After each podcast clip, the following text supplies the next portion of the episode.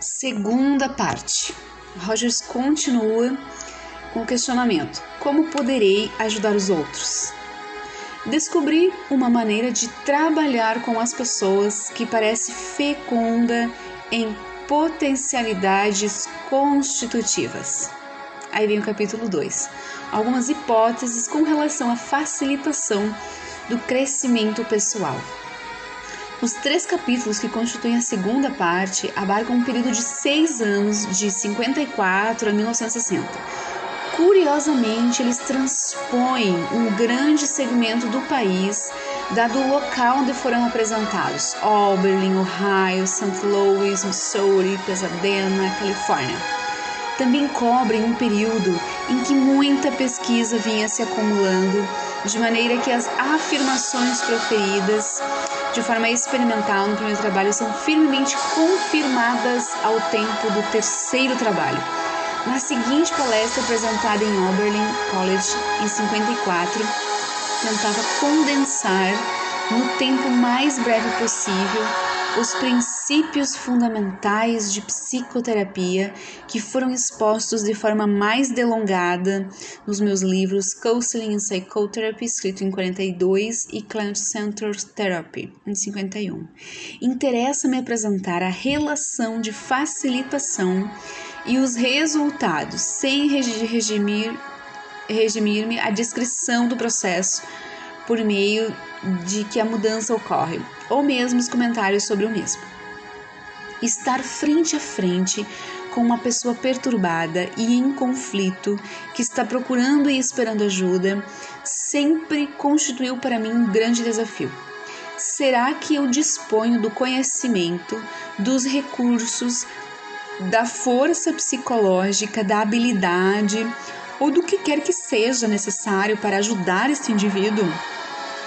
Por mais de 25 anos venho tentando responder a este tipo de desafio. Isso fez com que recorresse a todos os elementos de minha formação profissional. Os rigorosos métodos de medição de personalidade que aprendi pela primeira vez no Teachers College Columbia, os insights e métodos psicanalíticos freudianos do Instituto para a Orientação da Criança, onde trabalhei com o interno, os desenvolvimentos contínuos na área de psicologia clínica com a qual estou estreitamente associado, a exposição mais breve ao trabalho de Otto Henck, os métodos de trabalho social psiquiátrico e outros recursos demasiado numerosos para serem mencionados aqui. Porém, mais do que tudo, isto significou um aprendizado contínuo a partir de minhas próprias experiências e daquela de meus colegas do centro de aconselhamento à medida que tentamos descobrir por nós mesmos meios eficazes de trabalhar com pessoas perturbadas. Gradualmente desenvolvi uma maneira de trabalhar que se origina dessa experiência e que pode ser testada, refinada e remodelada por experiências e pesquisas adicionais. Uma hipótese geral.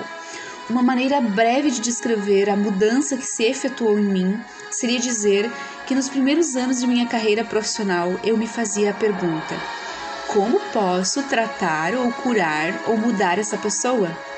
Agora eu enunciaria a questão desta maneira: como posso proporcionar uma relação que essa pessoa possa utilizar para seu próprio crescimento pessoal? Foi quando cheguei a colocar a questão desta segunda maneira que percebi que o que quer que tenha aprendido é aplicável a todos, todas as relações humanas, não só ao meu trabalho com clientes com problemas. É por esta razão que sinto ser possível que os aprendizados que tiverem significado para mim, em minha experiência, podem ter algum significado para você em sua experiência, já que todos nós estamos envolvidos em relações humanas. Talvez devesse começar por um aprendizado negativo. Fui me dando conta de maneira gradual de que não posso oferecer ajuda a esta pessoa perturbada por meio de qualquer procedimento intelectual ou de treinamento. Nenhuma abordagem que se baseie no conhecimento, no treinamento, na aceitação de algo que é ensinado se mostra útil. Essas abordagens parecem tão tentadoras e diretas que no passado fiz uso de muitas delas. É possível explicar uma pessoa a si mesma, prescrever passos que devem conduzi-la para frente. Lembrei aqui dos 12 passos. Eu trabalhei numa comunidade terapêutica por um ano, dois, depois mais um como formada, que os 12 passos, né, ou um método para uma terapêutica. Isso agora quando eu vejo me dói os olhos e os ouvidos. Ele continua treiná-la em conhecimento sobre um modo de vida mais satisfatório. Porém, tais métodos se mostram, em minha experiência, fúteis e inconsequentes. O máximo que podem alcançar é alguma mudança temporária, que logo desaparece, deixando o indivíduo mais do que nunca convencido de sua inadequação. O fracasso de quaisquer destas abordagens através do intelecto, me forçou a reconhecer que a mudança parece surgir por meio da experiência em uma relação. Dessa forma, estou tentando afirmar de forma muito breve e informal algumas das hipóteses essenciais relativas a uma relação de ajuda que pareceu angariar confirmação crescente, tanto a partir de experiência quanto de pesquisa. Posso enunciar a hipótese geral em uma sentença, como se segue: Se posso proporcionar um certo tipo de relação, a outra pessoa descobrirá dentro de si a capacidade de utilizar esta relação para crescer e mudança e desenvolvimento pessoal ocorrerão. A relação. Mas o que estes termos significam? Deixe-me tomar separadamente as três frases principais nessa sentença e indicar algo do significado que elas encerram para mim. Qual é esse tipo de relação que gostaria de proporcionar? Descobri que quanto mais conseguir ser genuíno a relação, mais útil esta será. Isso significa que deve estar consciente de meus próprios sentimentos, o mais que puder, ao invés de apresentar uma fachada externa de uma atitude, ao mesmo tempo em que mantenho uma outra atitude em um nível mais profundo ou inconsciente. Ser genuíno também envolve a disposição para ser e expressar em minhas palavras e em meu comportamento os vários sentimentos e atitudes que existem em mim. É somente dessa maneira que o relacionamento pode ter realidade. E realidade parece ser profundamente importante como uma primeira condição. É somente ao apresentar a realidade genuína que está em mim que a outra pessoa pode procurar pela realidade em si com êxito. Descobri que isto é verdade, mesmo quando as atitudes que sinto não são atitudes com as quais estou satisfeito ou atitudes que parecem conducentes a uma boa relação. Parece extremamente importante ser real.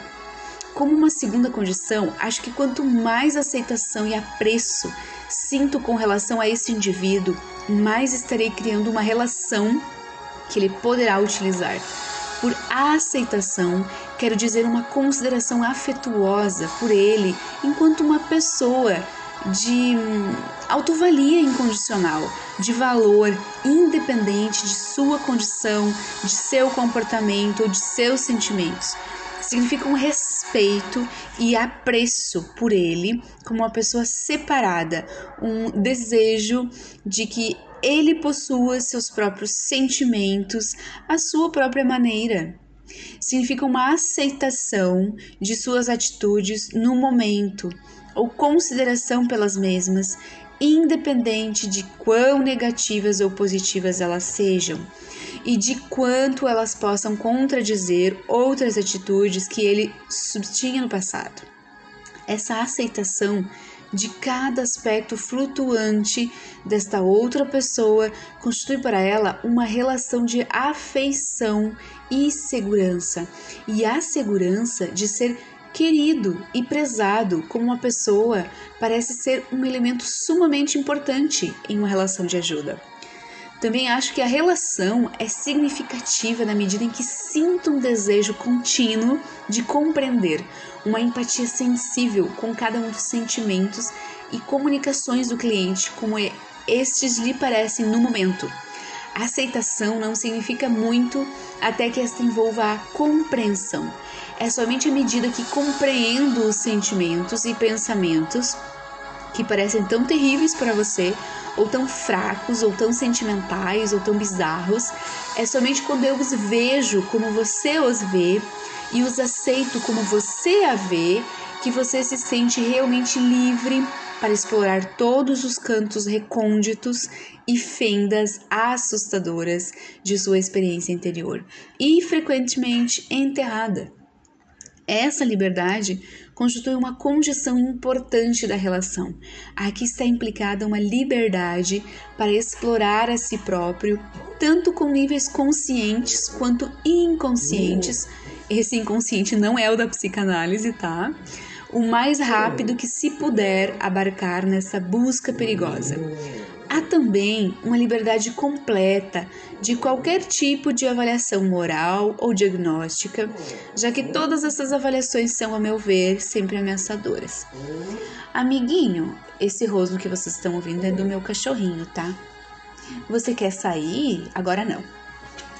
Dessa forma, a relação que considerei útil é caracterizada por um tipo de transparência de minha parte onde meus sentimentos reais se mostram evidentes por uma aceitação dessa outra pessoa como uma pessoa separada, com valor por seu próprio mérito, e por uma compreensão empática, profunda, que me possibilita ver seu mundo particular através de seus olhos.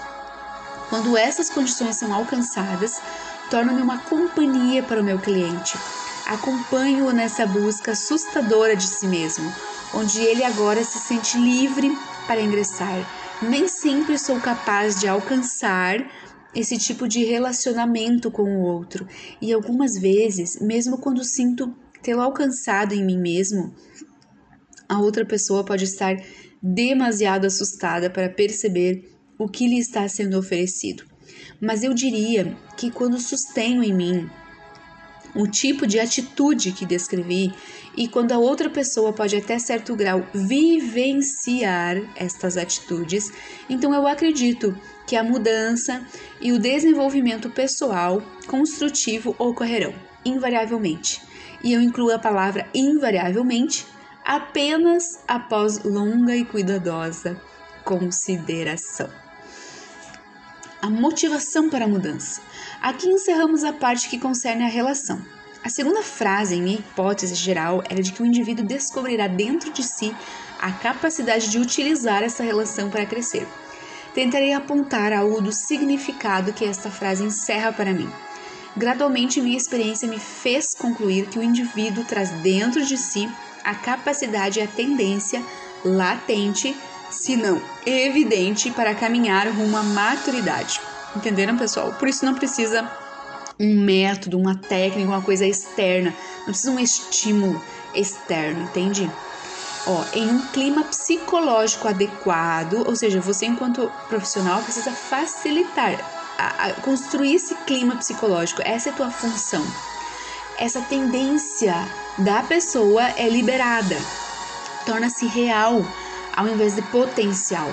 Isso se mostra evidente na capacidade de um indivíduo para compreender aqueles aspectos da vida e de si mesmo que lhe estão causando dor e insatisfação, uma compreensão que investiga por detrás do conhecimento consciente de si mesmo, aquelas experiências que escondeu de si devido à sua natureza ameaçadora. Isso se revela na tendência para reorganizar sua personalidade e sua relação com a vida em maneiras que são tidas como mais maduras, seja chamando a isto uma tendência ao crescimento, uma propensão rumo à autorrealização ou uma tendência direcionada para frente, esta constitui a mola principal da vida e, em última análise, a tendência de que toda psicoterapia depende. E a necessidade que se faz evidente em toda a vida orgânica e humana de expandir, estender, tornar-se autônoma, desenvolver, amadurecer. A tendência de expressar e ativar todas as capacidades do organismo ao ponto de que em tal ativação aprimore o organismo ou a pessoa. Essa tendência pode se tornar profundamente oculta sob camadas de defesas psicológicas incrustadas que se sobrepõem. Pode estar escondida atrás de fachadas elaboradas que negam a sua existência. Porém, sustenho que ela existe em cada indivíduo e aguarda somente pelas condições apropriadas para serem liberadas e expressas. Entenderam, pessoal? Então, o que o Roger descobriu não é que é você interpretando essas defesas. Ai, você está projetando, ai, você está negando. Não. É facilitando condições apropriadas para a pessoa se expressar. Ela consegue se expressar e se libertar dessas camadas, tá? Se você oportunizar um ambiente favorável certo? Os resultados. Tentei descrever a relação que é básica para a mudança construtiva da personalidade. Procurei traduzir em palavras o tipo de capacidade que o indivíduo traz para a relação, esta relação. A terceira frase de minha afirmação geral era que a mudança e o desenvolvimento pessoal ocorreriam. Minha hipótese é que nessa relação o indivíduo se organizará tanto no nível consciente quanto naqueles mais profundos de sua personalidade, de maneira a enfrentar sua vida de uma forma mais construtiva, mais inteligente, assim como mais socializada e satisfatória. Aqui posso deixar a especulação e incluir o corpo cada vez maior de dados consistentes de pesquisa que se vem acumulando. Sabemos agora que os indivíduos que experienciam essa relação mesmo por um número relativamente limitado de horas, apresentam profundas e significativas mudanças de personalidade, em personalidade, atitudes e comportamento, mudanças que não ocorrem em grupos de controle combinados, Nesse relacionamento, o indivíduo se torna mais integrado, mais efetivo, exibe menos daquelas características que são normalmente intituladas neuróticas ou psicóticas e mais daquelas características da pessoa sadia e em bom funcionamento. Ele muda a percepção que tem de si mesmo, tornando-se mais realista em suas visões do eu. Torna-se mais semelhante à pessoa que deseja ser ele se valoriza mais, mostra-se mais autoconfiante e autodirigido, apresenta uma melhor compreensão de si mesmo, tornando-se mais aberto à sua experiência, negando ou reprimindo menos a mesma a sua experiência, né? Torna-se mais aceitador em suas atitudes com relação aos outros, vendo-os como mais semelhantes a si mesmo. Em seu comportamento exibe mudanças similares, mostra-se menos frustrado pelo estresse, recuperando-se do mesmo mais rapidamente. Torna-se mais maduro em seu comportamento cotidiano, sendo isso observado pelos amigos. Isso da frustração e da maturidade foi comprovado, tá? Mais para frente tem os estudos em que se testou como a pessoa estava antes e como estava depois da terapia. É menos defensivo, mais adaptativo, mais apto a enfrentar situações de forma criativa. E a criatividade, gente, é hoje vendida como uma das bases para se reinventar na, no pós-pandemia, uh, inclusive para vendas, né? Essas são algumas das mudanças que, como já sabemos agora, emergem em indivíduos que completaram uma série de entrevistas de aconselhamento nas quais a atmosfera psicológica se aproxima à relação que descrevi. Cada uma das afirmações feitas se baseia em evidências objetivas. É necessário muito mais pesquisa, mas não há mais qualquer dúvida quanto à eficácia dessa relação na produção da mudança de personalidade. Em breve eh, se traz estudos em que se detalha isso, tá? E no teoria centrada no cliente já se provou também muitas delas, tá? Pode voltar lá, ouvir o e-book. Para você que está dentro do curso já, né? O curso aqui de abordagem está na pessoa, parte teórica do envelhecer, do projeto Escolha Cuidar Bem, você já tem o áudio book do Teoria Centrada no Cliente, tá? Que tá na, no módulo 2. Beleza? Uma hipótese ampla das relações humanas. Para mim, o interessante nesses achados de pesquisa não é simplesmente o fato de que conferem a evidência quanto à eficácia de uma forma de psicoterapia, embora isso não deixe de forma alguma de ser relevante.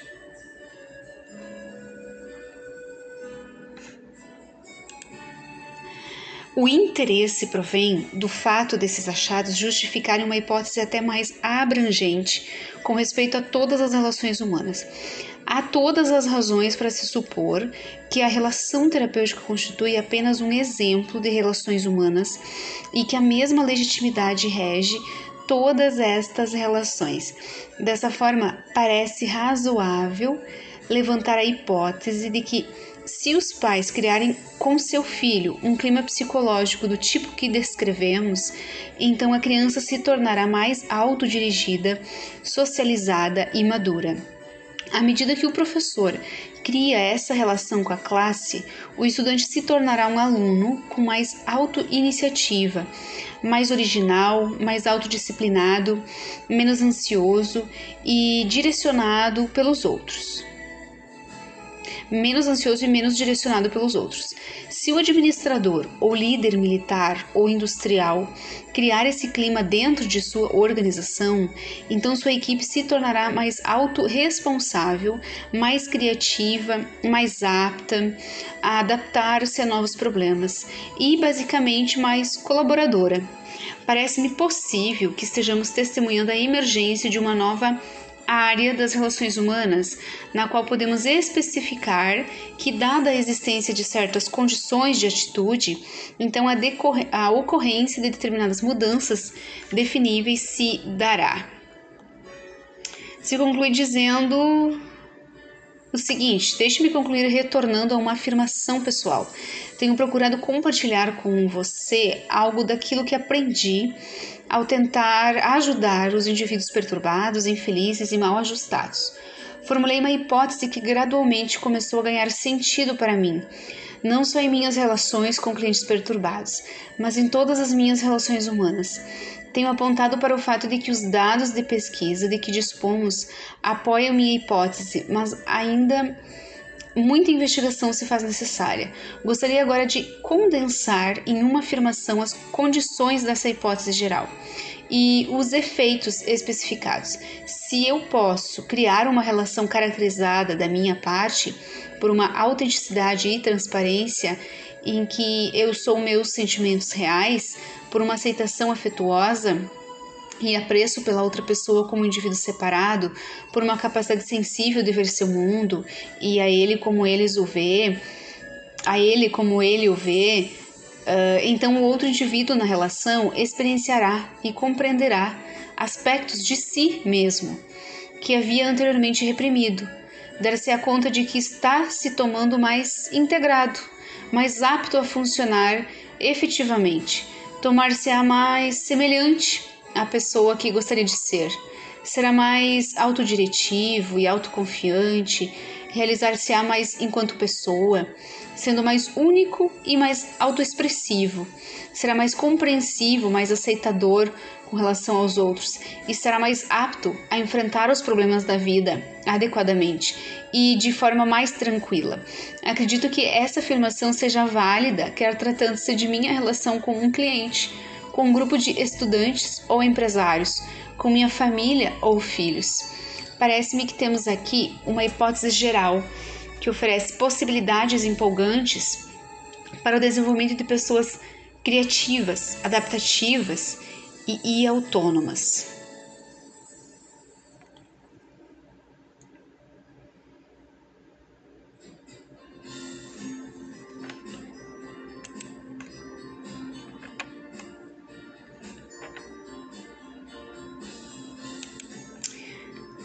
3 As características de uma relação de ajuda. Tenho há muito tempo a profunda convicção que alguns diriam ser obsessão em mim de que a relação terapêutica é apenas uma forma da relação interpessoal em geral e que as mesmas leis regem todas as relações desse tipo. Foi esse o tema que escolhi tratar quando me convidaram a fazer uma comunicação no congresso da American Personal and Guidance Association de St. Louis, em 1958. Este artigo torna patente a dicotomia existente entre o objetivo e o subjetivo, conceito que teve um papel extremamente importante ao longo dos meus últimos anos de experiências. Encontrei muitas dificuldades em elaborar uma exposição completamente objetiva ou completamente subjetiva. Agrada-me uh, justapor estes dois universos, mesmo que não consiga reconciliá-los plenamente. Meu interesse pela psicoterapia gerou meu interesse por toda espécie de relação de ajuda. Entendo por esta expressão uma relação na qual pelo menos uma das partes procura promover na outra o crescimento, o desenvolvimento, a maturidade, um melhor funcionamento e uma maior capacidade de enfrentar a vida. O outro, nesse sentido, pode ser uh, um indivíduo, uh, um grupo. Em outras palavras, a relação de ajuda pode ser definida como uma situação na qual um dos participantes procura promover numa outra parte ou em ambas uma maior apreciação, uma maior expressão e uma utilização mais funcional dos recursos internos latentes do indivíduo. É, no entanto, claro que uma definição desse gênero abrange toda uma série de relações cujo objetivo geral é facilitar o crescimento. Ela inclui, sem sombra de dúvida, as relações da mãe ou do pai com seu filho, ou a relação do médico com o doente, a relação entre o professor e os alunos cai muitas vezes no âmbito dessa definição. Embora certos professores não tenham como objetivo facilitar o crescimento. A definição aplica-se a quase totalidade das relações terapeuta-cliente que se trate de orientação educacional da orientação vocacional ou do aconselhamento vocacional. O aconselhamento pessoal. Nessa última extensão do termo, a relação de ajuda compreende toda a gama das relações entre o psicoterapeuta e o psicótico hospitalizado, o terapeuta e o indivíduo perturbado ou neurótico, e as relações entre o terapeuta e o número crescente dos chamados indivíduos normais, que submetem ao tratamento terapêutico com o objetivo de melhorar seu próprio funcionamento ou de acelerar sua maturação pessoal. Todas essas são principalmente relações entre duas pessoas. Não devemos, no entanto, esquecer o elevado número de interações indivíduo-grupo que procuram uh, relações de ajuda. Existem administradores que procuram estabelecer com o seu pessoal relações que promovam o crescimento, enquanto outros não se interessam por esse objetivo. E aqui que se insere a interação entre o coordenador da terapia de, em grupo e o seu grupo. O mesmo acontece nas relações entre aquele que aconselha uma comunidade e essa mesma comunidade a interação entre o consultor industrial e um grupo de diretores assume progressivamente a forma de relação de ajuda. Talvez essa enumeração sirva para provar que uma grande parte das relações nas quais nós e os outros estamos envolvidos entram nessa categoria de interações em que existe o propósito de promover o desenvolvimento e um funcionamento mais maduro e mais adequado a questão. Mas quais as características dessas relações que de fato ajudam, que de fato facilitam o crescimento? No outro extremo da escala, será possível definir as características que fazem com que certas relações não ajudem, mesmo se nelas está presente um sincero desejo de promover o crescimento e o desenvolvimento?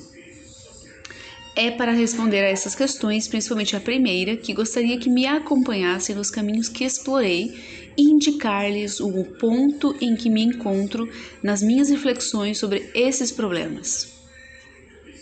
as respostas dadas pela investigação. É natural que se comece por perguntar se existe uma investigação experimental que possa nos oferecer uma resposta objetiva a essas questões. Poucos estudos foram feitos nesse domínio até o presente, mas os que se fizeram são animadores e sugestivos. Não me é possível tratar de todos, mas gostaria de enumerar uma amostra suficientemente ampla, proceder assim uma amostra ampla dos trabalhos efetuados e expor de uma maneira breve alguns dos trabalhos obtidos. Ao proceder assim, é necessário simplificar e estou perfeitamente consciente de não fazer a devida justiça às investigações que vou mencionar, mas talvez isso seja suficiente para que percebam os reais progressos e para excitar, é, é, é, excitar a sua curiosidade, o bastante para levá-los a examinar esses mesmos estudos, se por acaso ainda não o fizeram. Estudos de atitudes. A maior parte dos estudos realizados são esclarecedores das atitudes das pessoas, da pessoa que ajuda. Atitudes que nessa relação favorecem ou, pelo contrário, inibem o crescimento. Vejamos alguns deles. Um estudo cuidadoso das relações pais-filhos foi há alguns anos realizado no Fields Institute Baldwin e outros, é, por Baldwin e outros, estudo que encerra interessantes informações. Entre os diferentes agrupamentos de atitudes dos pais para com os filhos, são as atitudes de aceitação democráticas as que parecem melhor favorecer o crescimento.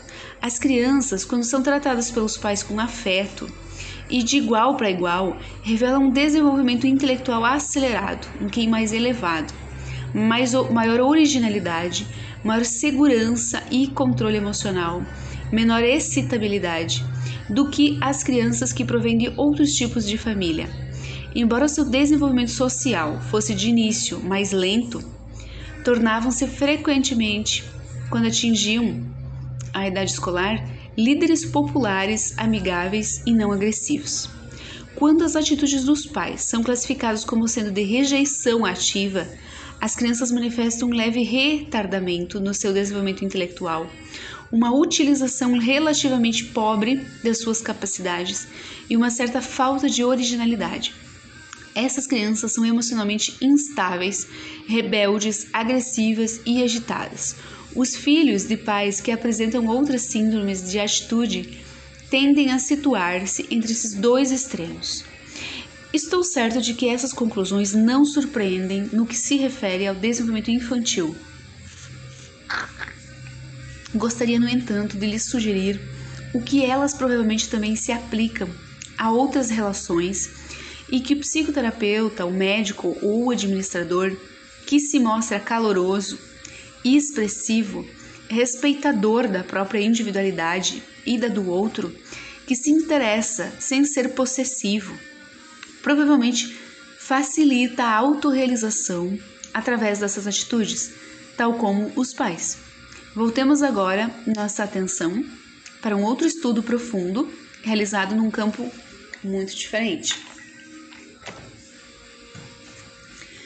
Watson e Betts estudaram o sucesso alcançado por jovens médicos internos no seu trabalho com pacientes esquizofrênicos numa enfermaria psiquiátrica escolheram para essa investigação os sete internos que tinham sido claramente de maior ajuda e os sete cujos pacientes tinham manifestado menor progresso.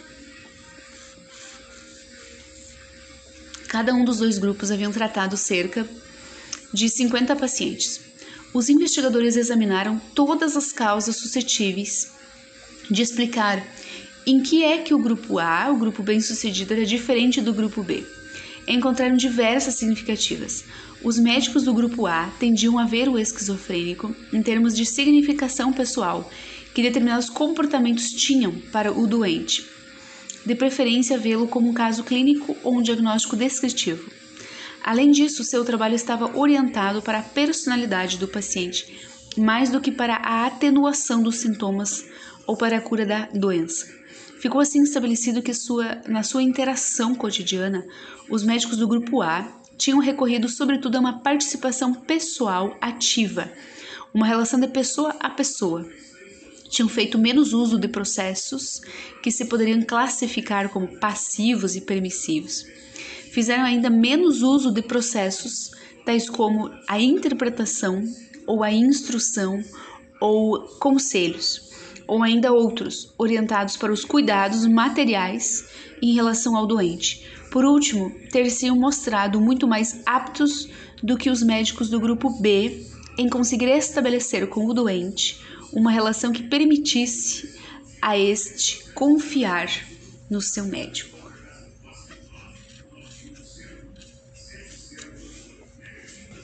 Os autores, no entanto, sublinham prudentemente que estas conclusões só se aplicam ao tratamento aos esquizofrênicos, afirmação da qual estou inclinado a discordar. Desconfio que semelhantes observações poderão ser feitas em um estudo de investigação sobre a maioria dos tipos de relações de ajuda. Um outro estudo interessante focaliza a maneira como a pessoa que recebe ajuda apreende a relação. Heine estudou indivíduos que haviam recebido ajuda psicoterapêutica de psicanalistas, de terapeutas centrados no clientes e de adlerianos. Fosse qual fosse a forma da terapia, esses clientes verificaram em si mesmos análogas transformações. Mas o que aqui nos interessa de modo particular é a sua captação da relação com os terapeutas. Quando se lhes perguntava o que eram devidas essas transformações davam diferentes explicações que dependiam da orientação do terapeuta, mas o mais significativo era que todos estavam de acordo sobre os principais fatores que tinham achado benéficos e indicavam que os seguintes elementos atitudinais na relação com o terapeuta eram responsáveis pelas modificações neles verificadas, a confiança que tinham sentido no seu terapeuta, o fato de terem sido compreendidos por ele, o sentimento de independência que tiveram ao fazer opções e tomar decisões. O procedimento do terapeuta, que consideravam de maior ajuda, era o deste clarificar e exprimir abertamente o que o paciente abordava vagamente e com hesitação. Por outro lado, esses pacientes estavam amplamente de acordo, fosse qual fosse a orientação do seu terapeuta, sobre os elementos desfavoráveis na relação. A falta de interesse, uma atitude distante e que afastava, ou ainda uma simpatia excessiva, eram fatores tidos como desfavoráveis. Quanto aos procedimentos, consideravam desfavoráveis aqueles em que o terapeuta dava conselhos diretos e precisos, ou em que concedia uma grande importância ao passado, em vez de enfrentar os problemas atuais. Os conselhos dados como simples sugestões eram captados como pertencentes a uma zona intermediária, não eram nem completamente de ajuda, nem eram de todo inúteis. Fredler, num estudo frequentemente citado, observa que os terapeutas experientes de diferentes orientações sustentavam relações similares com seus clientes. São bem menos conhecidos os fatores uh, que caracterizam essas relações e que as diferenciam das que estabelecem terapeutas menos experientes. Esses fatores são uma capacidade para compreender o que o cliente pretende significar e os seus sentimentos, uma receptividade sensível do cliente, um interesse caloroso, sem uma excessiva implicação emocional. Um estudo de Kim focaliza claramente o que se deve entender por compreensão das significações e dos sentimentos do paciente. O que há de surpreendente no seu trabalho é que ele nos mostra que a compreensão das intenções significativas do cliente é essencialmente uma atitude de desejo de compreender. Kim ofereceu aos seus peritos apenas gravações de frases pronunciadas por terapeutas durante entrevistas. Os avaliadores não tinham qualquer conhecimento daquilo a que o terapeuta respondia, nem da reação do cliente às suas respostas. Mesmo assim, viu-se que era possível julgar o grau de compreensão por meio dessas gravações, com tanta segurança como se estivessem ouvindo a resposta no seu contexto. Esse fato mostra conclusivamente que é a atitude de querer compreender que é comunicada. Quanto à qualidade afetiva da relação, Simen conclui que o bom resultado em psicoterapia está intimamente ligado à simpatia e ao respeito crescente que se estabelecem entre cliente e terapeuta. Um interessante estudo de Jutz indica como é delicada essa relação, utilizando um método fisiológico, um reflexo psicogalvânico, para medir as reações de ansiedade, de temor ou de alerta no seu cliente. Dites estabeleceu as correlações entre os desvios segundo essas medidas e as apreciações dos avaliadores sobre o grau de aceitação calorosa e de permissividade por parte do terapeuta. Verificou que sempre que a atitude do terapeuta tende mesmo ligeiramente para um menor grau de aceitação, o número de desvios bruscos da resposta psicogalvânica sofre um aumento significativo. É claro que quando a aceitação é sentida como mais fraca, o organismo organiza sua defesa contra a ameaça, mesmo no nível fisiológico. Sem pretender integrar completamente as descobertas desses diversos estudos, pelo menos é possível notar que alguns pontos sobressaem. Um deles é o fato de que as atitudes e os sentimentos do terapeuta são mais importantes que a sua orientação teórica. Seus procedimentos e suas técnicas são menos importantes do que as suas atitudes. Deve-se também sublinhar que é a maneira como suas atitudes e seus procedimentos são percebidos que é importante para o cliente e que o crucial é a percepção.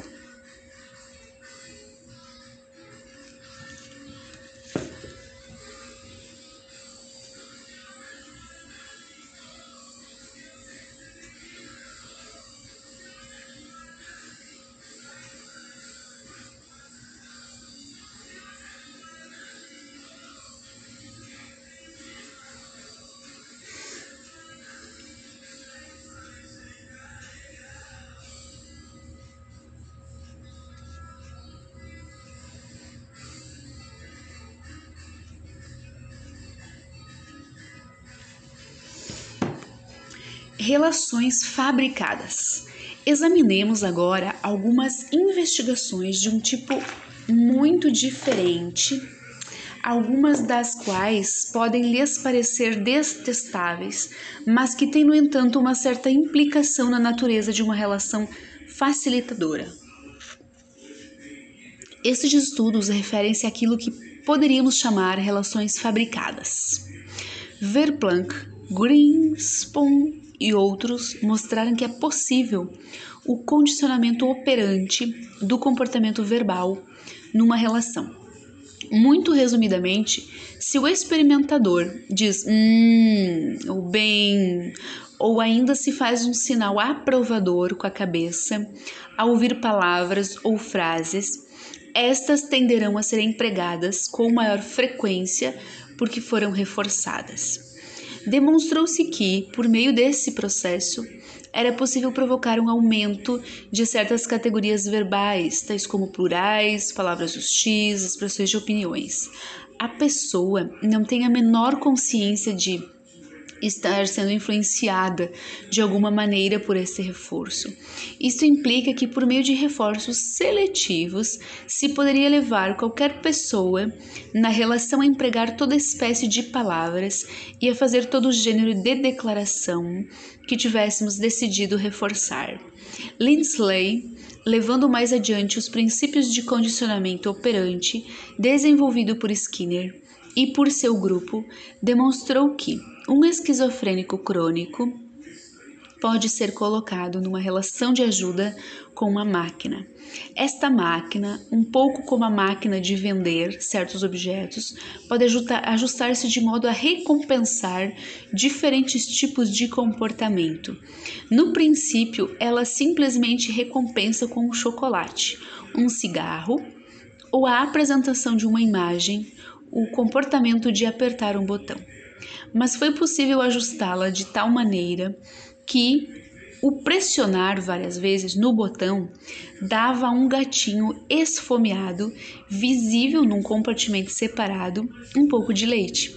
Nesse último caso, a satisfação sentida pela, pelo paciente é de natureza altruísta. Estudam-se planos para recompensar um comportamento social ou altruísmo similar dirigido a um outro paciente, colocado numa sala vizinha único limite para os tipos de comportamento que poderiam ser recompensados reside no grau de engenhosidade mecânica do experimentador. Lindsley nos diz que alguns pacientes sofreram um progresso clínico importante. Pessoalmente, não pude deixar de me sentir impressionado pela descrição de um paciente que ficou suficientemente curado de um estado de deterioração crônica a ponto de obter o privilégio de circular livremente nos jardins do hospital e cujo progresso se associava claramente à sua interação com a máquina em questão. Nesse momento, o experimentador decidiu estudar a extinção experimental, o que, em termos mais pessoais, significava que o paciente podia pressionar o botão milhares de vezes sem que houvesse qualquer recompensa.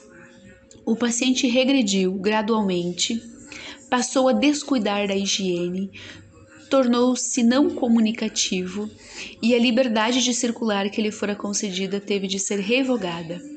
Este incidente, que me parece particularmente dramático, parece indicar que, mesmo quando se trata de uma relação com uma máquina, só pode ajudar uma relação em que a confiança tenha um lugar importante.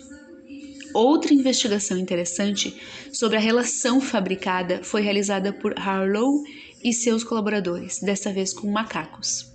Numa fase de experiência, foram apresentados a macacos novos, separados da mãe imediatamente após o seu nascimento, dois objetos: o primeiro poderia classificar-se como a mãe dura.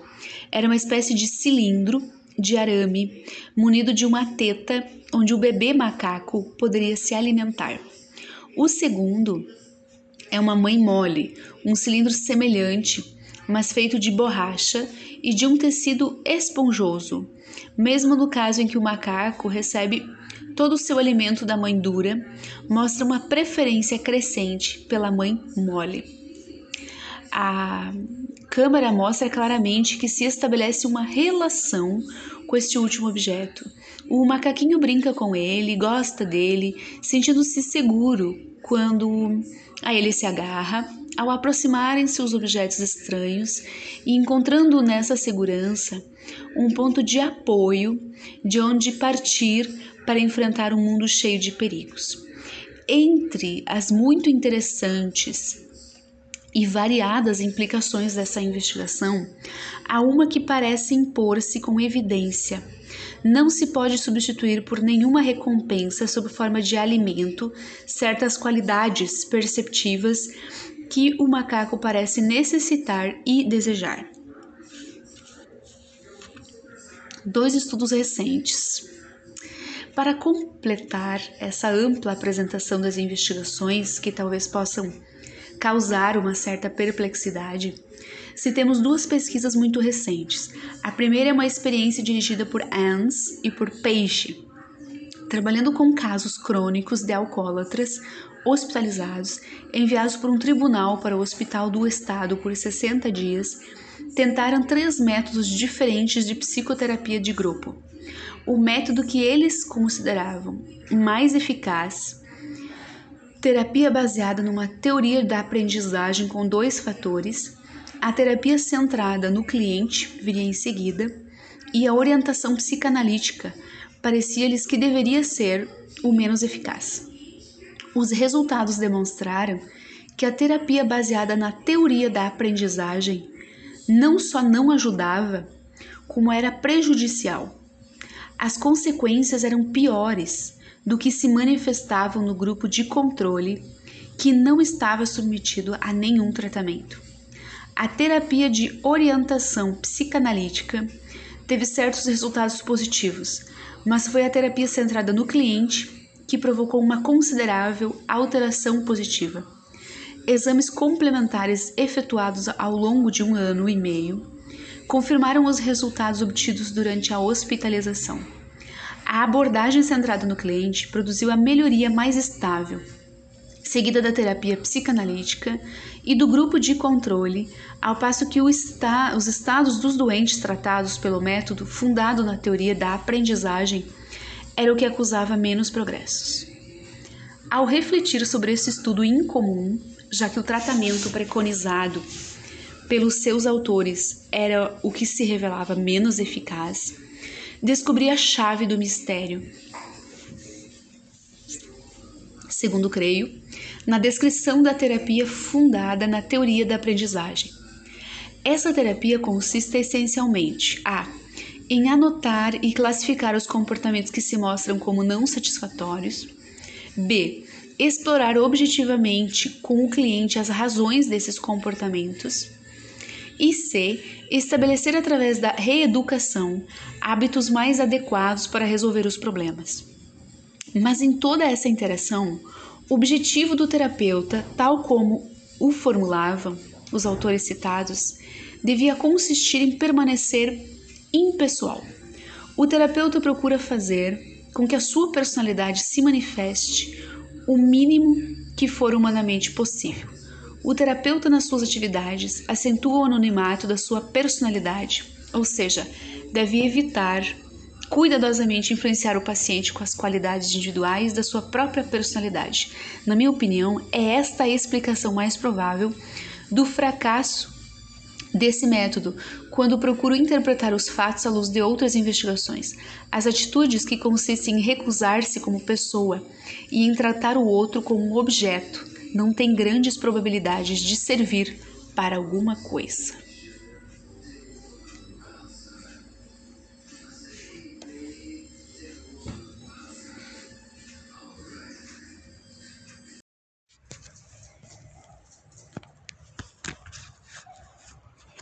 O último estudo que desejaria mencionar é o que acaba justamente de publicar Hawkins. Ela parte da minha formulação teórica sobre as condições necessárias e suficientes para uma mudança terapêutica. Formula a hipótese de que deve haver uma relação significativa entre a quantidade da alteração construtiva da personalidade no cliente e quatro variáveis do terapeuta. No terapeuta. A o grau de compreensão empática do cliente, manifestado pelo terapeuta. B. O grau de afetividade positiva da atitude, consideração positiva incondicional, manifestada pelo terapeuta em relação ao seu cliente. E. O grau de autenticidade do terapeuta de acordo entre as suas palavras e os seus sentimentos internos. E D. O quanto a resposta do terapeuta concorda com a expressão do cliente na intensidade da expressão afetiva.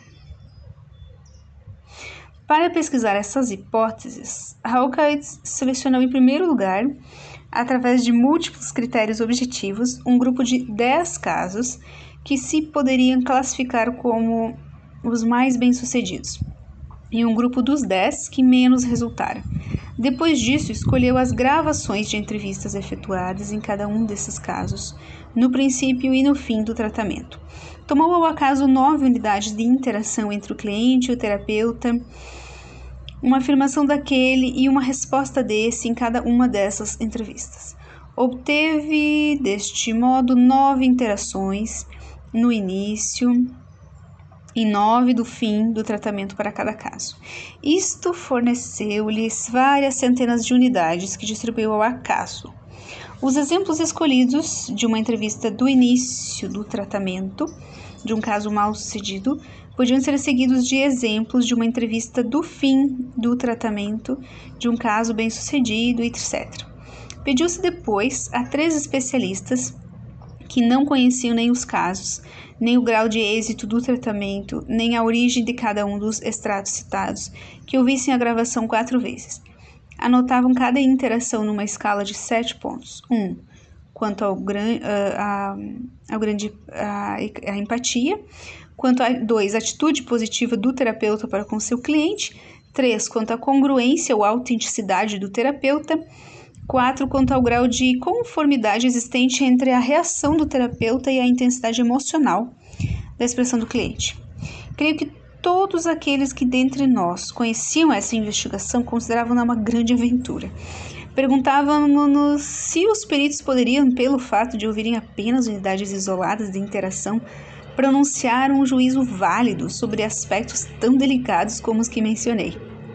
Por outro lado, mesmo que fosse obtida uma fidedignidade satisfatória, poder-se esperar que 18 intercâmbios terapeuta-cliente extraídos dos diferentes casos, uma amostragem mínima em relação aos milhares de intercâmbios que ocorreram em cada um dos casos, tivessem apenas relação com o seu resultado terapêutico, era muito pouco provável. Os resultados foram surpreendentes. Verificou ser possível atingir um elevado grau de fidedignidade entre os peritos, sendo a maior parte das correlações entre as apreciações de 0,8 e 0,9, exceto no que diz respeito à última variável. Pessoal, é fidedigno quando o alfa, alfa de Kronbach for acima de 0,7, tá? Então, 0,8 e 0,9 significa uma confiabilidade boa. O único questionamento que eu faria como psicometrista é que o número amostral dela era muito pequeno, né? Apenas 10 de cada lado, devia ser pelo menos 30. Uh, ah, esses resultados uh, provaram que um grau elevado de, de compreensão empática estava significativamente associado ao nível de 0,01% aos casos mais bem-sucedidos. Ou seja, a compreensão empática tem uma chance muito grande de ser o que é, está relacionado ao sucesso da terapia. Um grau elevado de consideração positiva incondicional estava identicamente associado aos casos bem-sucedidos, também nesse mesmo nível de significância.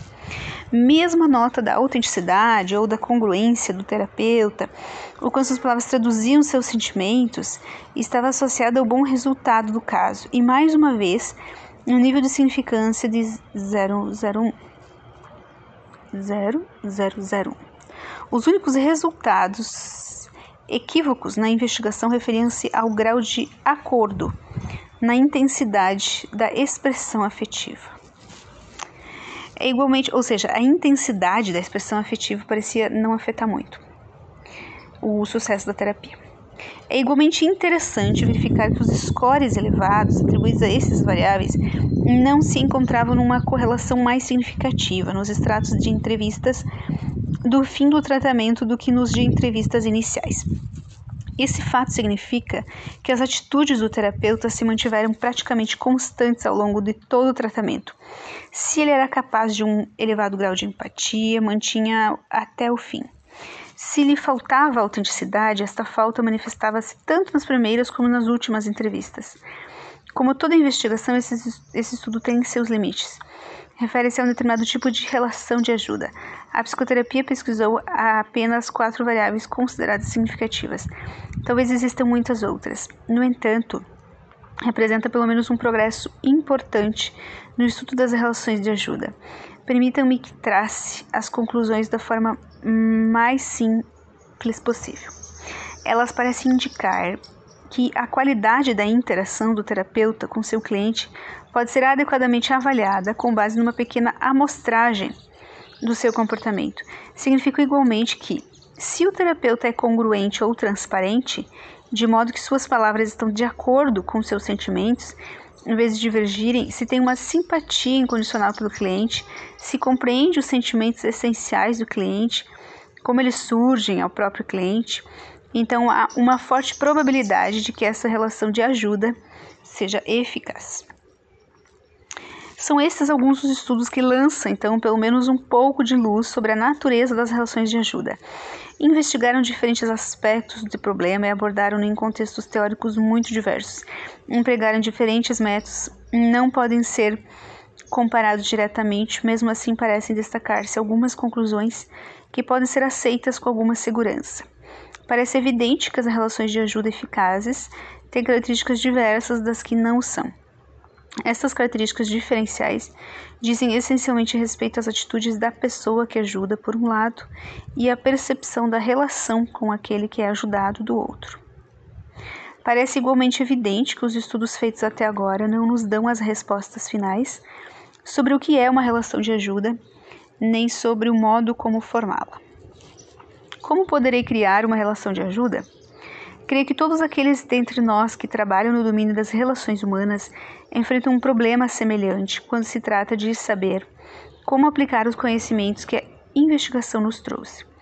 Não podemos seguir de uma maneira cega e mecânica essas conclusões, ou então destruímos as qualidades pessoais que esses estudos põem precisamente em relevo.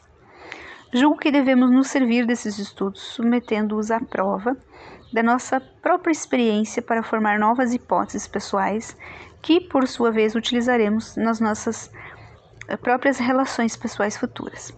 Por isso, mais do que tentar dizer a vocês como utilizar os resultados que lhes apresentei, prefiro indicar-lhes o tipo de questão que me suscitam esses estudos e a minha própria experiência clínica procurarei dar-lhes algumas hipóteses variáveis que orientam o meu comportamento quando mergulho numa relação que eu desejaria que fosse de ajuda, quer se trate de estudantes, de colegas, da família ou de clientes. Passo a enumerar algumas dessas questões ou reflexões. 1. Um, poderei conseguir ser de uma maneira que possa ser apreendida pela outra pessoa como merecedora de confiança, como segura ou consistente no sentido mais profundo do termo? Tanto a investigação como a experiência nos indicam que isso é muito importante e, com o decorrer do tempo, encontrei respostas que julgo serem melhores e mais profundas para essa questão. Pareceu-me que se eu preenchesse todas as condições exteriores que inspirassem confiança, a pontualidade nas entrevistas, o respeito pela natureza confidencial das entrevistas, etc. E se eu agisse da mesma maneira durante as entrevistas, essas condições estariam cumpridas. A experiência, porém, ensinou-me que, por exemplo, o fato de me comportar com uma atitude permanente de aceitação, se na realidade me sentir irritado, cético ou com qualquer outro sentimento de não aceitação, acabaria por fazer com que fosse considerado inconsistente e não merecedor de confiança. Comecei a reconhecer que ser digno de confiança não implica ser coerente de uma forma rígida, mas sim que se possa confiar em mim como realmente sou. Empreguei o termo congruente para descrever o modo como gostaria de ser. Com esse termo, pretendo dizer que qualquer atitude ou sentimento que estivesse vivenciando viria acompanhado da consciência dessa atitude. Quando isso é verdade, sou, naquele momento, uma pessoa unificada e inteirada, e é até então que posso ser o que sou, no mais íntimo de mim mesmo. Esta é uma realidade que, por experiência, proporciona aos outros confiança. 2. A segunda questão relaciona-se de muito perto com a primeira. Poderei ser suficientemente expressiva enquanto pessoa para que o que sou possa ser comunicado sem ambiguidades? Julgo que a maioria dos meus fracassos em realizar uma relação de ajuda se deveu a uma resposta não satisfatória a essas duas questões. Quando estou vivenciando uma atitude de irritação para com outra pessoa e não tomo consciência dela, a minha comunicação passa a encerrar mensagens contraditórias. Minhas palavras comunicam uma determinada mensagem, mas estou também comunicando de uma forma sutil a irritação que sinto. E isso confunde o outro e tira-lhe a confiança, embora também ele possa não ter consciência do que esteja causando dificuldade entre nós. Quando no papel de pai, terapeuta, professor ou administrador deixo de ouvir o que se passa em mim devido à minha própria atitude de defesa que me impede de discernir os meus próprios sentimentos, é nessa altura que parece dar-se esse tipo de fracasso. Por isso, considero que a lição mais fundamental para quem deseja estabelecer uma relação de ajuda de qualquer espécie é de se mostrar sempre tal como é, transparente. Se numa dada relação sou suficientemente congruente, se nenhum sentimento referente a esta relação é escondido, quer de mim mesmo, quer do outro, posso então estar quase seguro de que se tratará de uma relação de ajuda. Uma maneira de exprimir isto, que pode parecer estranha, é que, se posso estabelecer uma relação de ajuda comigo mesmo, se puder estar sensivelmente consciente dos meus próprios sentimentos e aceitá-los, é grande a probabilidade de poder vir a estabelecer uma relação de ajuda com a outra pessoa. Ora, aceitar ser o que sou nesse sentido e tornar possível que outra pessoa o veja é a tarefa muito difícil que conheço e que nunca está completamente terminada.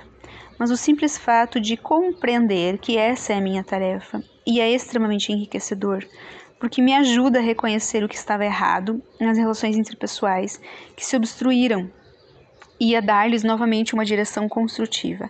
Isso significa que, se desejo facilitar o desenvolvimento pessoal dos outros em relação comigo, então devo desenvolver-me igualmente, e embora isso seja muitas vezes penoso, é também fecundo. 3. A terceira questão é: serei capaz de vivenciar atitudes positivas para com o outro, atitudes de calor, de atenção, de afeição, de interesse, de respeito?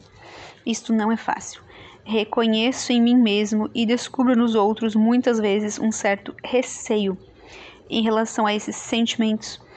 Tememos que, se nos deixarmos ficar abertos à experiência desses sentimentos positivos para com o outro, poderemos ser enredados por eles. Os outros podem tornar-se exigentes ou podemos nos decepcionar na nossa confiança e tememos essas consequências. Assim, por reação, tendemos a estabelecer uma distância entre nós e os outros, uma reserva, uma atitude profissional, uma relação impessoal. Estou firmemente convencido de que uma das principais razões da profissionalização em todos os campos é a que ela ajuda a manter esta distância. No domínio clínico, desenvolvem-se complexas formulações de diagnóstico em que a pessoa é tratada como um objeto. No ensino e na administração, construímos todo tipo de métodos de avaliação e daí que mais uma vez a pessoa seja encarada como um objeto. Desse modo, tenho a impressão de que evitamos vivenciar o interesse que existiria se reconhecêssemos que se trata de uma relação entre duas pessoas é uma verdadeira meta que se atinge quando compreendemos que, em certas relações ou em determinados momentos dessas relações, podemos nos permitir, com segurança, mostrar interesse pelo outro e aceitar estar ligado a ele como uma pessoa por quem temos sentimentos positivos. Essa frase me faz lembrar de duas situações que eu passei como professora eu trabalhei por uns cinco anos né, na, na docência. Até hoje ainda leciono, mas só as disciplinas que têm a ver com envelhecimento, com idoso. E aí eu lembro de duas situações em que eu acompanhei dois alunos, em que essa questão da avaliação vinha como uma forma de uh, o ensino de administração tratava o aluno como objeto, né? Então tinha um aluno que ele era pastor e a administração gostava muito dele ele tinha uma fama de manipulador, de conseguir tudo o que queria, sem precisar fazer o que precisava fazer. E aí a administração me falou que ele não ia vir na minha aula durante aquele semestre, mas que era para eu passar ele. O que aconteceu foi que, como ele não veio nas aulas, chegou na hora da prova, a prova estilo, avaliação estilo uh, institucional, né, na área de autoavaliação, ele não tinha uh, lido o conteúdo, inclusive era de humanismo, né, uh, e ele não atingiu a nota mínima para passar. Então, no dia do exame, ele jogou a prova de avaliação na mesa e disse: essa é a única disciplina que eu peguei exame em toda a faculdade. Bem indignado, né? E ele não passou também na, nos exames, né? E chegou para a hora, tinha uma próxima possibilidade, né? E ele também não. E o sistema mesmo já bloqueou a possibilidade dele fazer mais essa segunda chance por conta da frequência, porque cada aula eu fazia chamada e ele não estava. E aí eu falei, né, para administração que não poderia obedecer ela porque ele não cumpriu o critério mínimo de frequência. E a administração me justificou: olha, ele é nosso amigo, conhecido, não prejudica ele, ele não está podendo vir só. Uh, uh, ele está viajando. Deram uma desculpa lá assim: ele está viajando, ele não pode vir. mas ele não vem em todas as disciplinas? É, né? Em todas. Falei com os meus colegas profs: esse aluno. E eu tentava me conectar assim com ele, saiu quando é, é negativa a coisa. Eu acho que eu comecei já a julgar ele. E as profs, as minhas colegas disseram, não, Ju, ele tem vir na eh, na terça, ele teria contigo, na segunda ele vem comigo, na quarta ele vem comigo, disse a outra. Pois é, eu quero entender o, o que, que não está favorecendo para que ele aprenda isso, que tudo bem, ele não, eh, mas, enfim, ficou uma situação confusa. Eu não mudei a nota dele, não mudei, não me senti à vontade para passar ele, como a administração disse. E aí a administração disse: não, tu não pode reprovar ele, nosso amigo, blá blá blá. E eu, bom, vocês têm como mexer no sistema também, né? Não é só eu. Então eu lavo as mãos. E aí, enfim, que a administração passou ele e tal e tal, e tá por aí, né? Uh, na vida em trabalho. Outra situação foi de uma aluna que ela foi muito mal, ela ia, frequentava, fez a prova, foi muito mal, não se entendia nas teorias, nos conceitos, e eu acompanhava ela também como estagiária.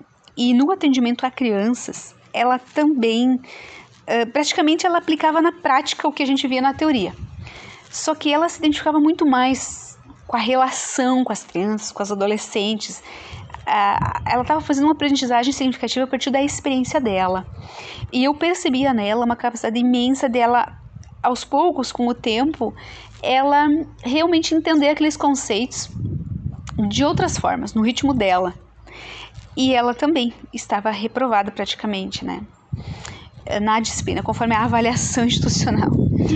E essa eu mudei a nota dela uh, para passar, justamente porque considerei a experiência dela como pessoa e o quanto na prática ela provou que sabia aqueles conceitos tão difíceis de serem tecnicamente né, utilizados na teoria. Então são dois casos assim em que eu vejo que esses uh, conceitos de, do quanto que uma pessoa é tratada como objeto ou não e que a relação humana ela passa a ser de ajuda independente de como foi a avaliação, né?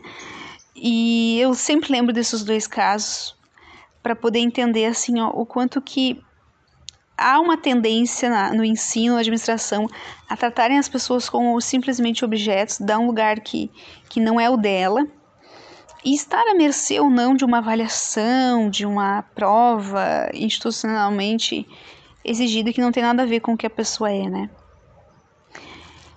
Sempre penso nesses dois exemplos. Continuando, o Rogers põe uma quarta questão. Ele diz assim: há uma outra questão cuja importância pude perceber ao longo da minha experiência. Poderei ser suficientemente forte como pessoa para ser independente do outro.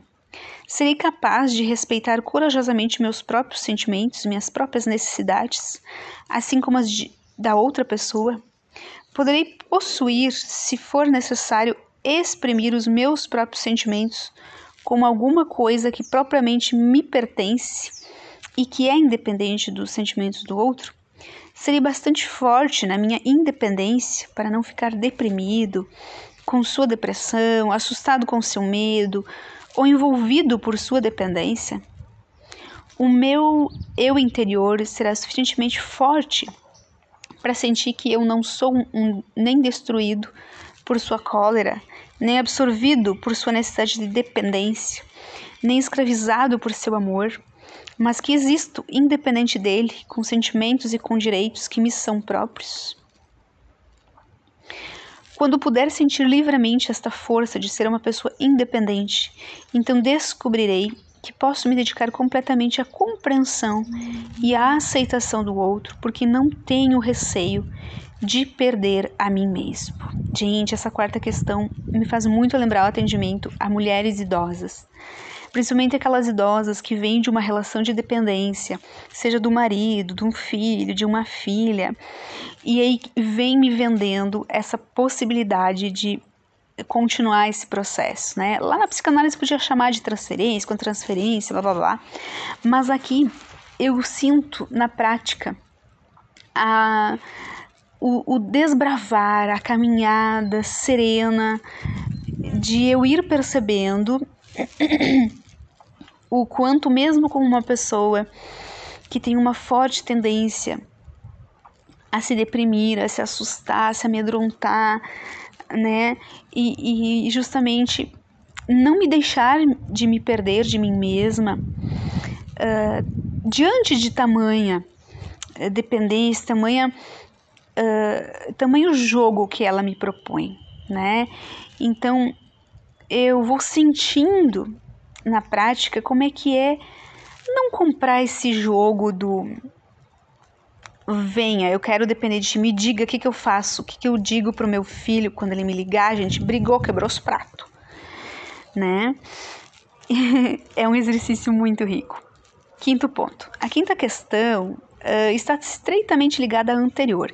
Estarei suficientemente seguro no interior de mim mesmo para permitir ao outro ser independente? Serei capaz de lhe permitir ser o que é sincero, hipócrita, infantil ou adulto, desesperado ou presunçoso? Poderei dar-lhe a liberdade de ser? Ou sinto que ele deveria seguir meus conselhos ou permanecer um pouco dependente de mim, ou ainda tomar-me como modelo?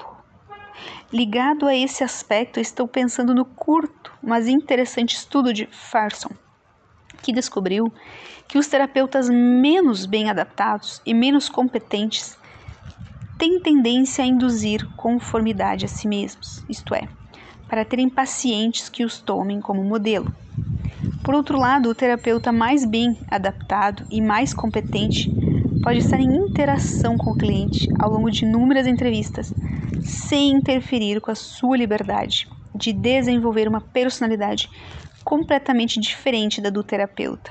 Eu preferi estar nesta última categoria, quer como pai, como supervisor ou como terapeuta.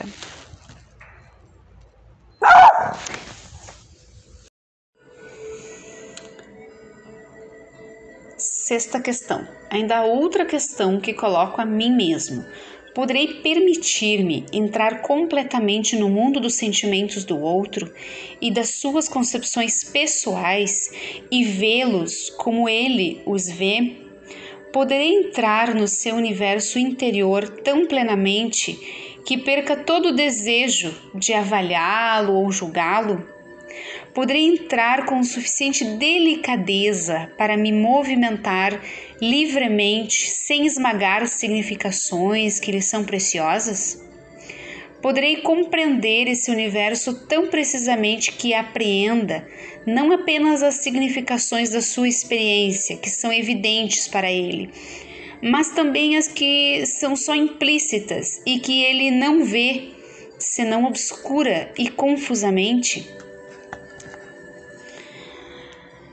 Poderei ampliar ilimitadamente essa compreensão?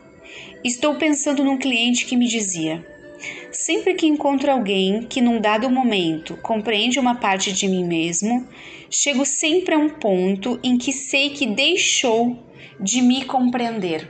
O que eu procuro tão desesperadamente é alguém. Hum,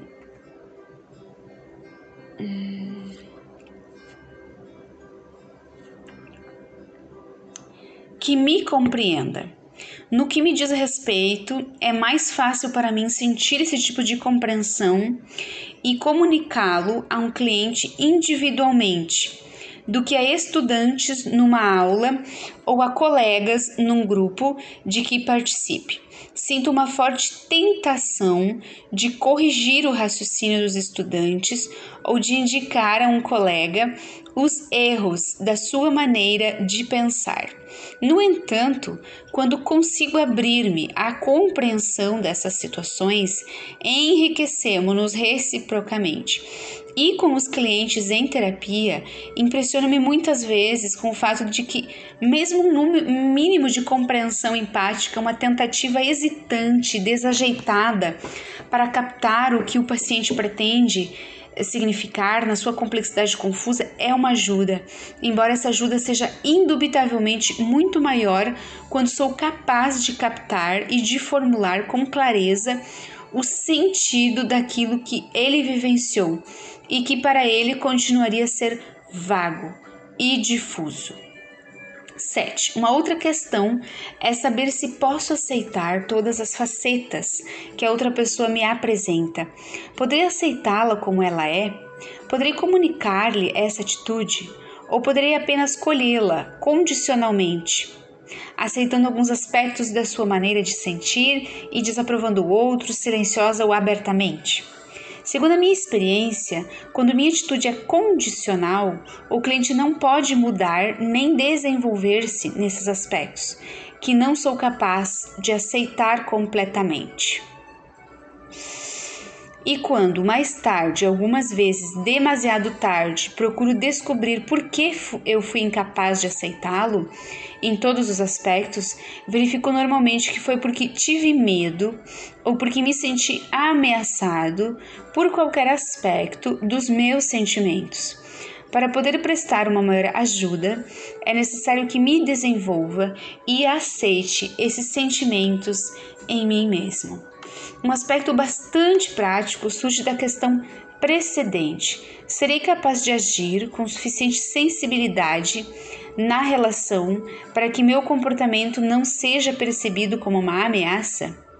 O trabalho que começamos a realizar ao estudar os aspectos fisiológicos que acompanham a psicoterapia confirma as investigações de Dietz, mostrando como é fácil os indivíduos sentirem-se ameaçados num nível fisiológico. O reflexo lá atrás, amiguinho. Meu cachorro insiste em ficar aqui.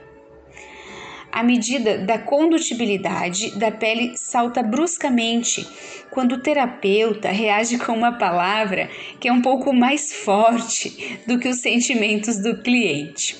E é uma frase como: Meu Deus, como está perturbado! A agulha quase salta do papel. O meu desejo de evitar, mesmo ameaças tão ínfimas, não é devido a uma hipersensibilidade em relação ao meu cliente. É simplesmente devido à convicção baseada na experiência de que, se eu conseguir libertá-lo, tão completamente quanto possível das ameaças exteriores, então ele pode começar a vivenciar e a enfrentar os sentimentos e os conflitos internos que lhe parecem ameaçadores. Há um aspecto específico da questão anterior que também tem importância. Poderei libertá-lo do receio de ser julgado pelos outros, na maior parte das fases da nossa vida, em casa, na escola, no trabalho, achamos-nos dependentes das recompensas e dos castigos que são os juízos dos outros. Está bem, isso é mal, isso vale 10, isso vale zero, trata-se de uma boa psicoterapia, trata-se de má psicoterapia. Tais juízos fazem parte da nossa vida, desde a infância até a velhice. E me fez lembrar do lema do envelhecer, né? Escolha viver bem. É um juízo, né? Creio que tem uma certa utilidade social em instituições, em organizações, tais como as escolas e as profissões. Hum. Como todo mundo, muitas vezes, me percebo fazendo tais apreciações, mas, segundo minha experiência, não favorecem o desenvolvimento da personalidade. E, por conseguinte, não creio que façam parte de uma relação de ajuda. É curioso, mas uma apreciação positiva é, no fundo, tão ameaçadora como um juízo negativo, uma vez que dizer a alguém que fez bem implica também se tem o direito dele dizer que procedeu mal. Desse modo, cheguei à conclusão de que Quanto mais conseguir manter uma relação livre de qualquer juízo de valor, mais isso permitirá a outra pessoa atingir um ponto em que ela própria reconhecerá que o lugar do julgamento, o centro da responsabilidade, reside dentro de si mesma. O sentido e o valor da sua experiência é algo que depende, em última análise, dela mesma e nenhum juízo exterior os pode alterar. Gostaria por isso de me esforçar por chegar a uma relação em que não julgasse o outro, mesmo interiormente. Acredito que isto o pode libertar e fazer dele uma pessoa responsável por si. Olha que rico isso, gente. Última questão. Serei capaz de ver esse outro indivíduo como a pessoa em processo tornar-se ela mesma, ou estarei prisioneiro do meu passado e do seu passado? Se no meu encontro com ele o trato como uma criança imatura, como um aluno ignorante, como uma personalidade neurótica ou um psicopata, cada um desses conceitos limita o que ele poderia ser na nossa relação. Isso é uma baita crítica à psicanálise, né, pessoal, que fica prisioneira do passado. Martin Buber, o filósofo existencialista da Universidade de Jerusalém, que vocês viram já no podcast anterior, é o diálogo dele com o, o Rogers. Uh, diz aqui o Rogers, é, Martin Buber emprega a expressão confirmar o outro, expressão que teve para mim um grande significado. Disse ele: confirmar significa aceitar todas as potencialidades do outro. Eu posso reconhecer nele, conhecer nele a pessoa que ele foi criado para se tornar. Confirmo em mim mesmo e nele em seguida em relação a essas potencialidades que agora podem se desenvolver e evoluir. Se aceito a outra pessoa como alguma coisa definida, já diagnosticada e classificada, já cristalizada pelo seu passado, estou assim contribuindo para confirmar essa hipótese limitada.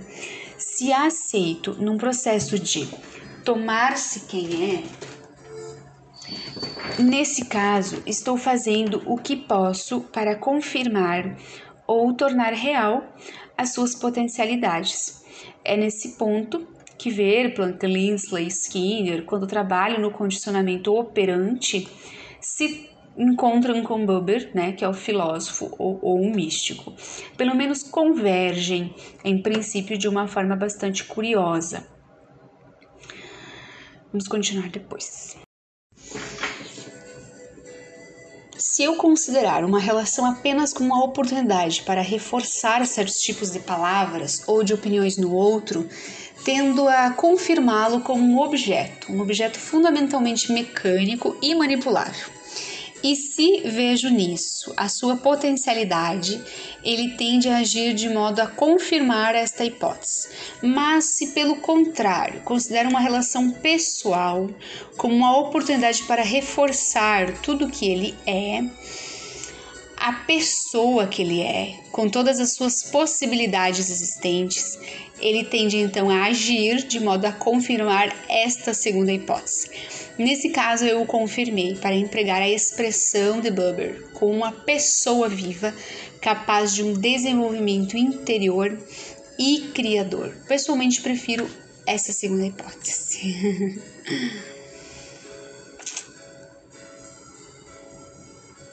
Conclusão na primeira parte desse capítulo, passei em revista algumas das contribuições dadas pela investigação ao nosso conhecimento sobre as relações pessoais, tentando conservar em mente uh, estes conhecimentos novos. Passei a examinar as diversas questões que se apresentam de um ponto de vista interior e subjetivo quando entro numa relação com uma pessoa. Se eu próprio pudesse responder afirmativamente a todas as questões que levantei, Julgo que nesse caso, qualquer relação em que participasse seria uma relação de ajuda e implicaria uma maturação. Mas não posso dar uma resposta positiva à maior parte dessas questões, apenas posso trabalhar em direção a uma resposta positiva. Isto me leva a suspeitar fortemente que a relação de ajuda ótima é aquela criada por uma pessoa psicologicamente madura. Em outras palavras, minha capacidade de criar relações que facilitem o crescimento do outro com uma pessoa independente é uma medida do desenvolvimento que eu próprio atingi. eu lembro disso com relação a minhas raivas né, e brabeza. Eu, eu, por mim mesma, fui amadurecendo nesse sentido a ir lidando com essas minhas brabezas. Eu ficava muito braba, com raivosa, quando eh, alguém me combinava que ia fazer algo e não fazia, né? E um dia meu marido disse que ia consertar para mim a porta do consultório que ficou estragada por conta de uma um ventaval que teve, bateu. E eu acabei consertando consertando com furadeira e tudo, que diz um bom conserto, né? Fiquei muito feliz de ter atingido esse crescimento emocional e eu lidar com as minhas raivas, né? Não desloquei mais para ele e disse: Bom, eu vou assumir isso, é eu que vou resolver, e deu pra bola, né? A minha raiva se transformou em força de vontade para furar, usar a furadeira e todo o maquinário necessário, né? Claro que isso muda na forma com que eu vou atender os clientes. Eu atendo muitos clientes com muitas raivas, brabeças. Como é que eu não vou ter dado algum passo em relação ao meu crescimento, em relação às minhas raivas, para poder facilitar o crescimento deles, né? Então, tem sim uma relação de ajuda que passa a se organizar quando ambos crescem também, mas justamente porque uma das partes facilita que o outro cresça, né? Então Rogers continua: sob certos aspectos é uma ideia perturbadora, mas é igualmente fecunda e estimuladora. Perturbadora, pessoal, porque as forças anteriores da psicologia elas sempre davam a entender que a gente tinha que ser neutro, que toda aquela ideia de uh, o terapeuta ou profissional, você como profissional, ser o profissional era entendido como não não crescer junto, né? Não envolver questões psicológicas no teu trabalho.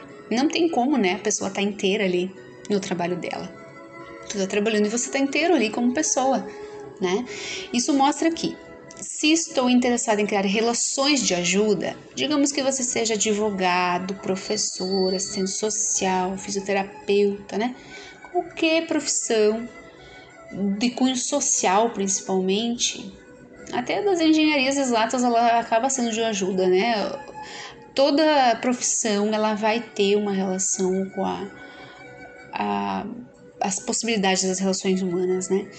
Você vai de alguma forma, então, precisar estar ampliando tuas potencialidades em direção à plena maturidade, né?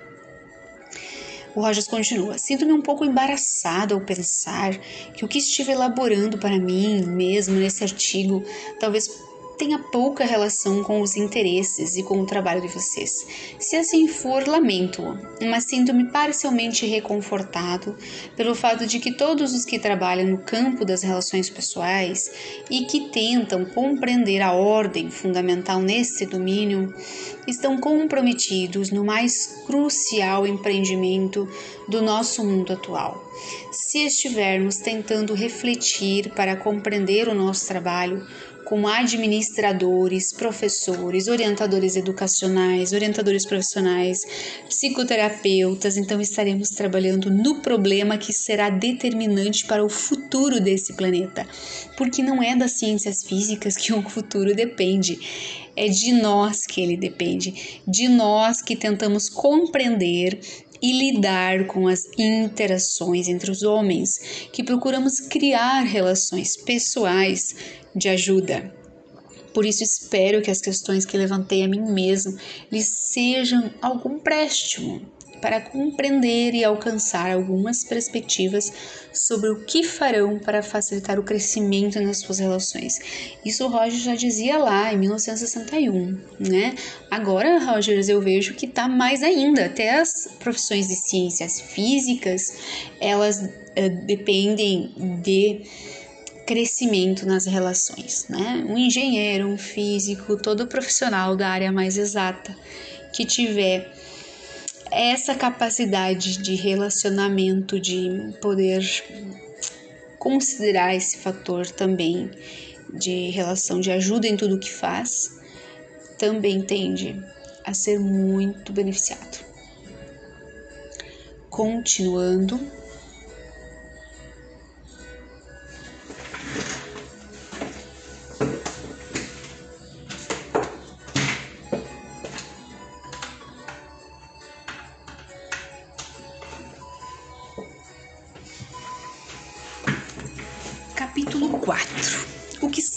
sabemos da psicoterapia objetiva e objetivamente? Agora aí começa a entrar nesse terreno em especial. Então, você que fez terapia, pense em fazer, está fazendo, pode considerar algumas reflexões aqui, tá?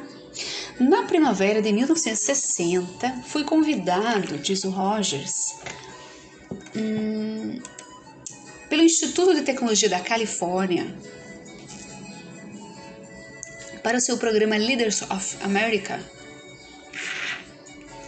patrocinado pelo Coltage MCA, MCA, que promove a maioria dos programas culturais para o Instituto, pediram-me que falasse durante um,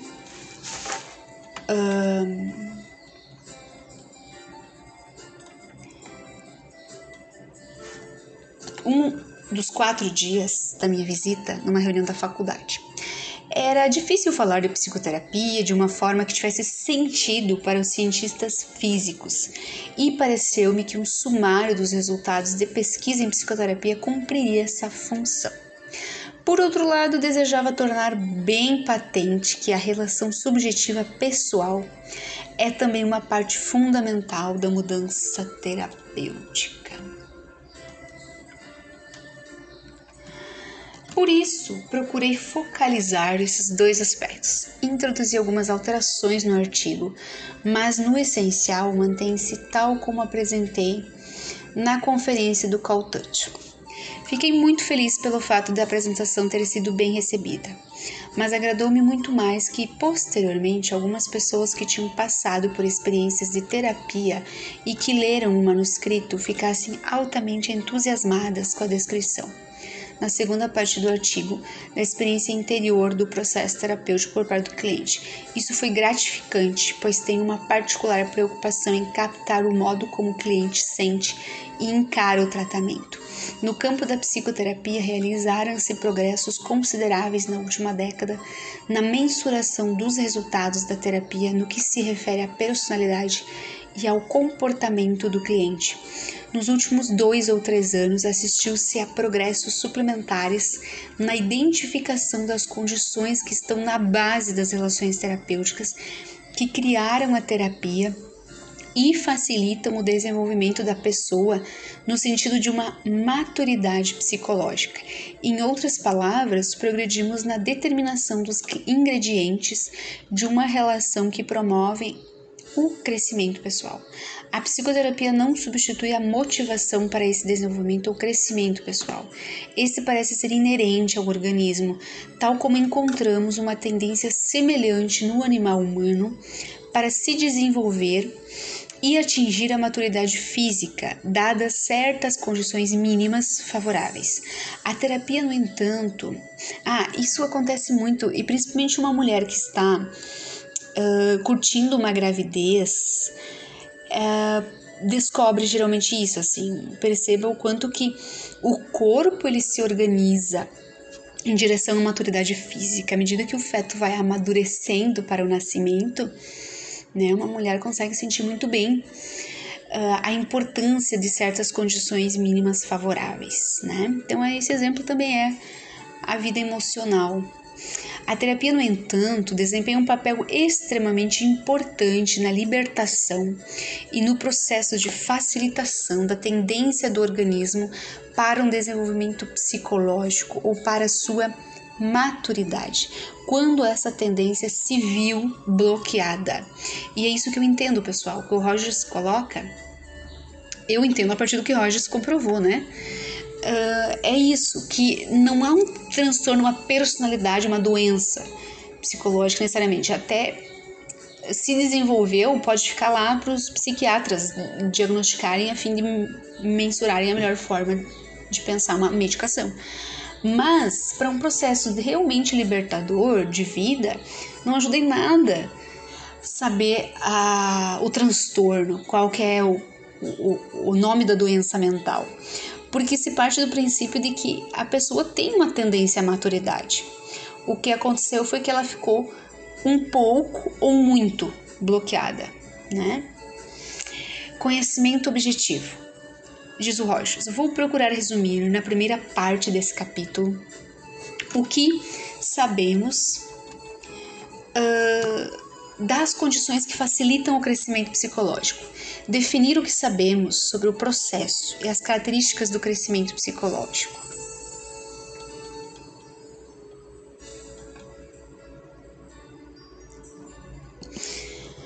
Uh, vou tentar explicar o que quero dizer quando falo de resumir o que nós sabemos. Pretendo dizer que me limitarei às afirmações sustentadas em provas experimentais objetivas. Falarei, por exemplo, das condições do crescimento psicológico. Para cada afirmação feita, poderia citar um ou vários estudos mostrando que se verificaram alterações no indivíduo em presença dessas condições, alterações que não se produziram quando essas condições estavam ausentes ou presentes em menor grau. Segundo a expressão de um pesquisador, progredimos na identificação dos agentes primários que provocam uma alteração que facilita a evolução da personalidade e do comportamento no sentido de um desenvolvimento da pessoa. Naturalmente, é necessário acrescentar que esse conhecimento, como todo conhecimento científico, não pode deixar de ser hesitante e certamente incompleto, e que, sem dúvida alguma, terá de ser modificado, em parte contrariado e completado por um laborioso trabalho futuro. No entanto, não há qualquer razão para lamentar esse conhecimento limitado, mas duramente conquistado e que nós hoje possuímos. Gostaria de apresentar este conhecimento de uma forma muito concisa e na linguagem cotidiana descobriu-se que a transformação pessoal é facilitada quando o psicoterapeuta é aquilo que é, quando as suas relações com o cliente são autênticas e sem máscara nem fachada, exprimindo abertamente os sentimentos e as atitudes que nesse momento fluem nele. Nossa, isso, gente, foi uma coisa muito inédita e muito uh, disruptiva para a época, para 1961, o Rogers escreveu isso, porque os terapeutas até então precisavam representar, ter um papel, né? E geralmente mais voltado para uma coisa mais elitizada e, e ter sempre um, se comportar de determinada maneira. A gente até brinca, né? Nós humanistas, que parece que fazia parte do papel de analista, de psicólogo, terapeuta, só ficar ouvindo e fazer um hum, né? Tem até uma brincadeira.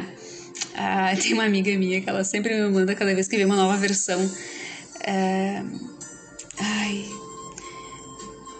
É uma piadista, uma humorista que fala. Eu vou ter que lembrar o nome dela. Mas ela fazia.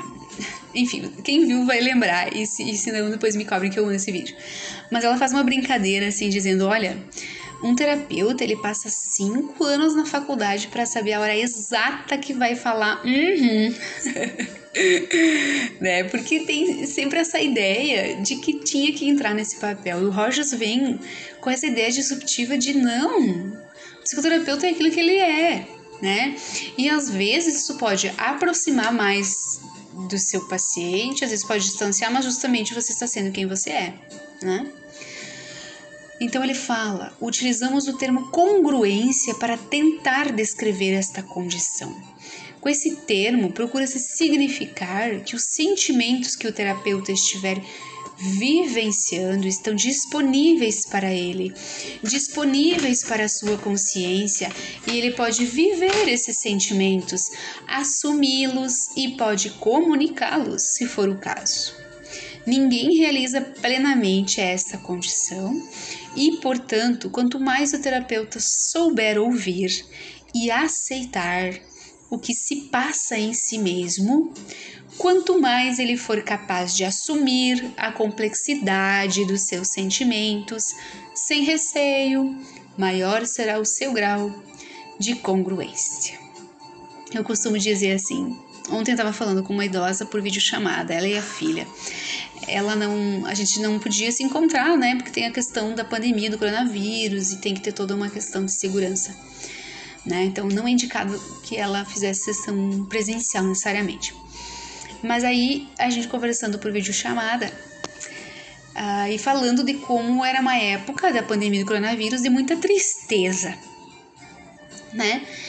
E eu me senti à vontade para a gente conversando sobre o quanto o que, o que se fazer com essa tristeza, né? Estamos no mundo tão sozinhos. A pandemia escancarou isso, o que aumenta ainda mais a tristeza. E eu falei para ela algo assim: "Então, tem horas que eu danço uma valsa com a tristeza. A gente riu, né? Porque dá uma leveza no jeito de você lidar com um, um, sentimento complexo como a tristeza num período de guerra biológica que passamos, né? Eu costumo usar essa metáfora. Vou dar uma dançada com a tristeza agora, uma, uma valsinha, né? E ela me respondeu: Olha, eu tô em pé de valsa já com a tristeza, né?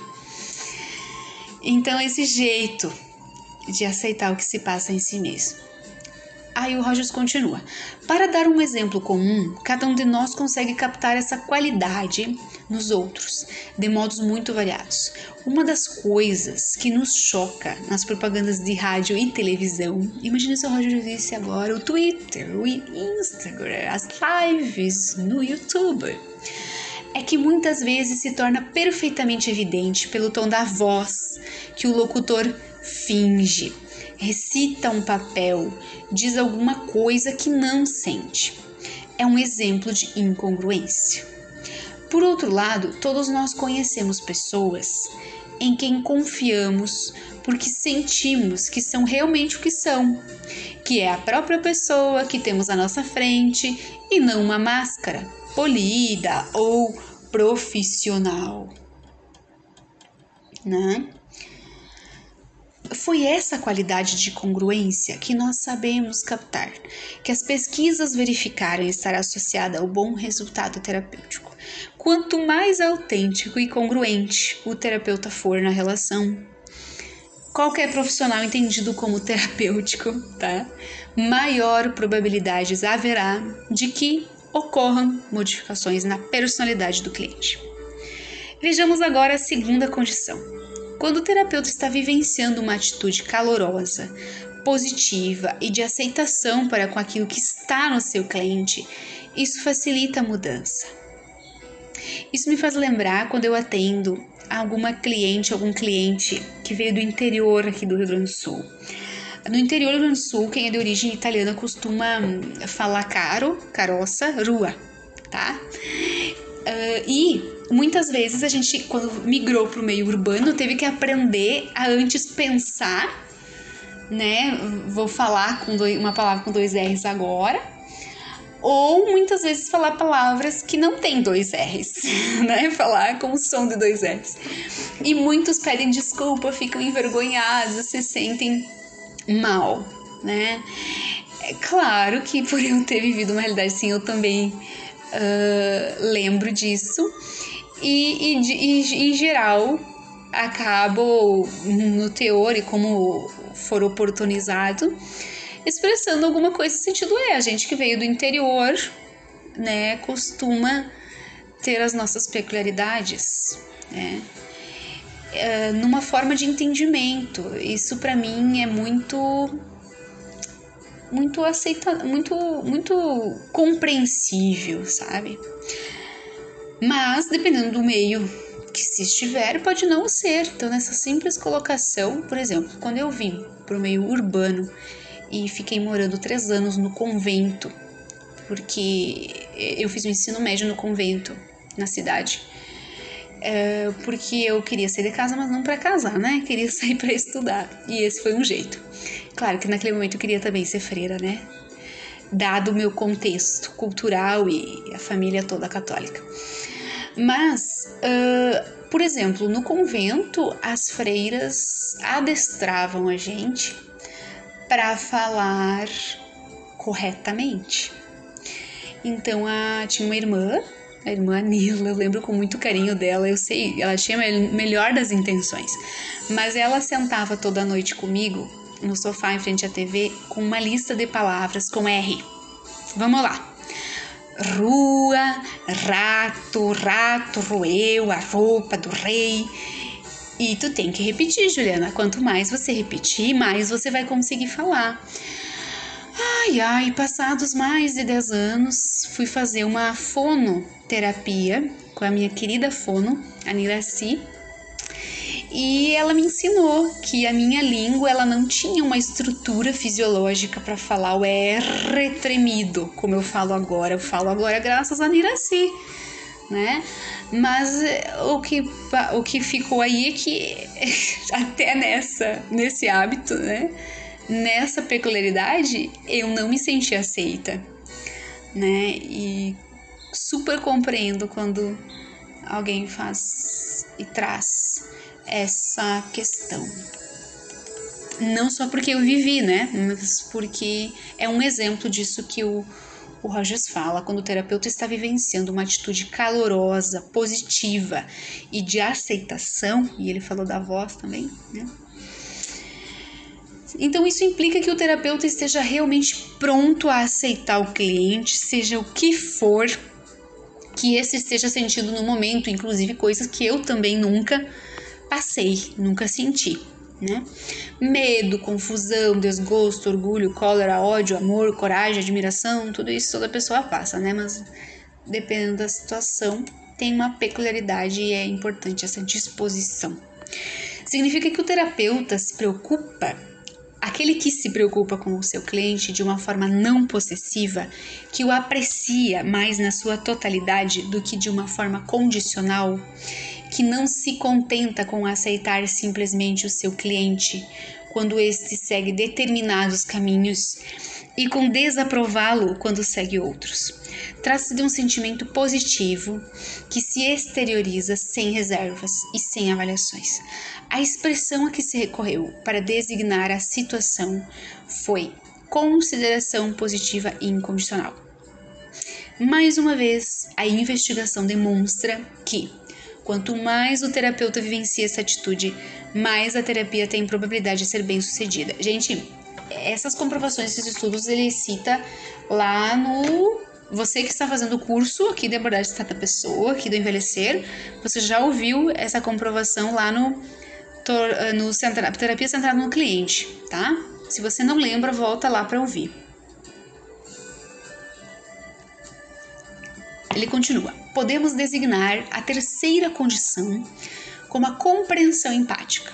Quando o terapeuta é sensível aos sentimentos e às significações pessoais que o cliente vivencia a cada momento, quando pode aprendê-los de dentro, tal como o paciente os vê, e quando consegue comunicar com êxito alguma coisa dessa compreensão ao paciente, então está cumprida esta terceira condição tá?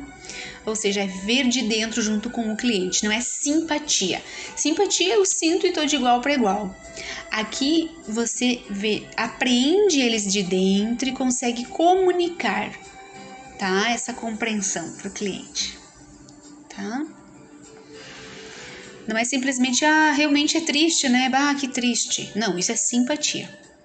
Compreensão empática é vivenciar junto. Tem casos que, dependendo da situação, nenhuma palavra é verbalizada, tamanha compreensão empática. Julgo que cada um de nós já descobriu que esse tipo de compreensão é extremamente raro. Nem nós a oferecemos, nem somos objeto dessa compreensão com muita frequência. Recorremos a um outro tipo de compreensão que é muito diferente. Eu compreendo o seu problema. Eu compreendo o que o levou a agir desta maneira. Ou então, eu também passei por esse problema e reagi de modo muito diferente. Estes são os tipos de compreensão que estamos habituados a dar e a receber. Uma compreensão que julga no, do exterior, é mais ou menos a simpatia, né?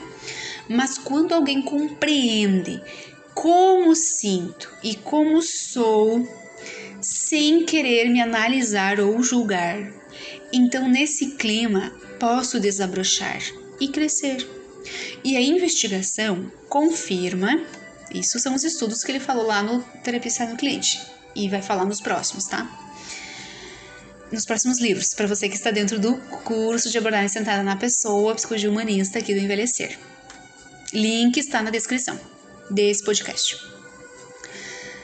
Ele diz: e a investigação confirma esta observação comum. Quando o terapeuta é capaz de aprender a vivência, momento a momento, que ocorre no mundo interior do cliente, como este assente e a vê, sem que a sua própria identidade se dissolva nesse processo de empatia, então a mudança pode ocorrer. Estudos realizados com diversos clientes mostraram que quando essas três condições estão presentes no terapeuta e o cliente as percebe, pelo menos parcialmente, o movimento terapêutico continua.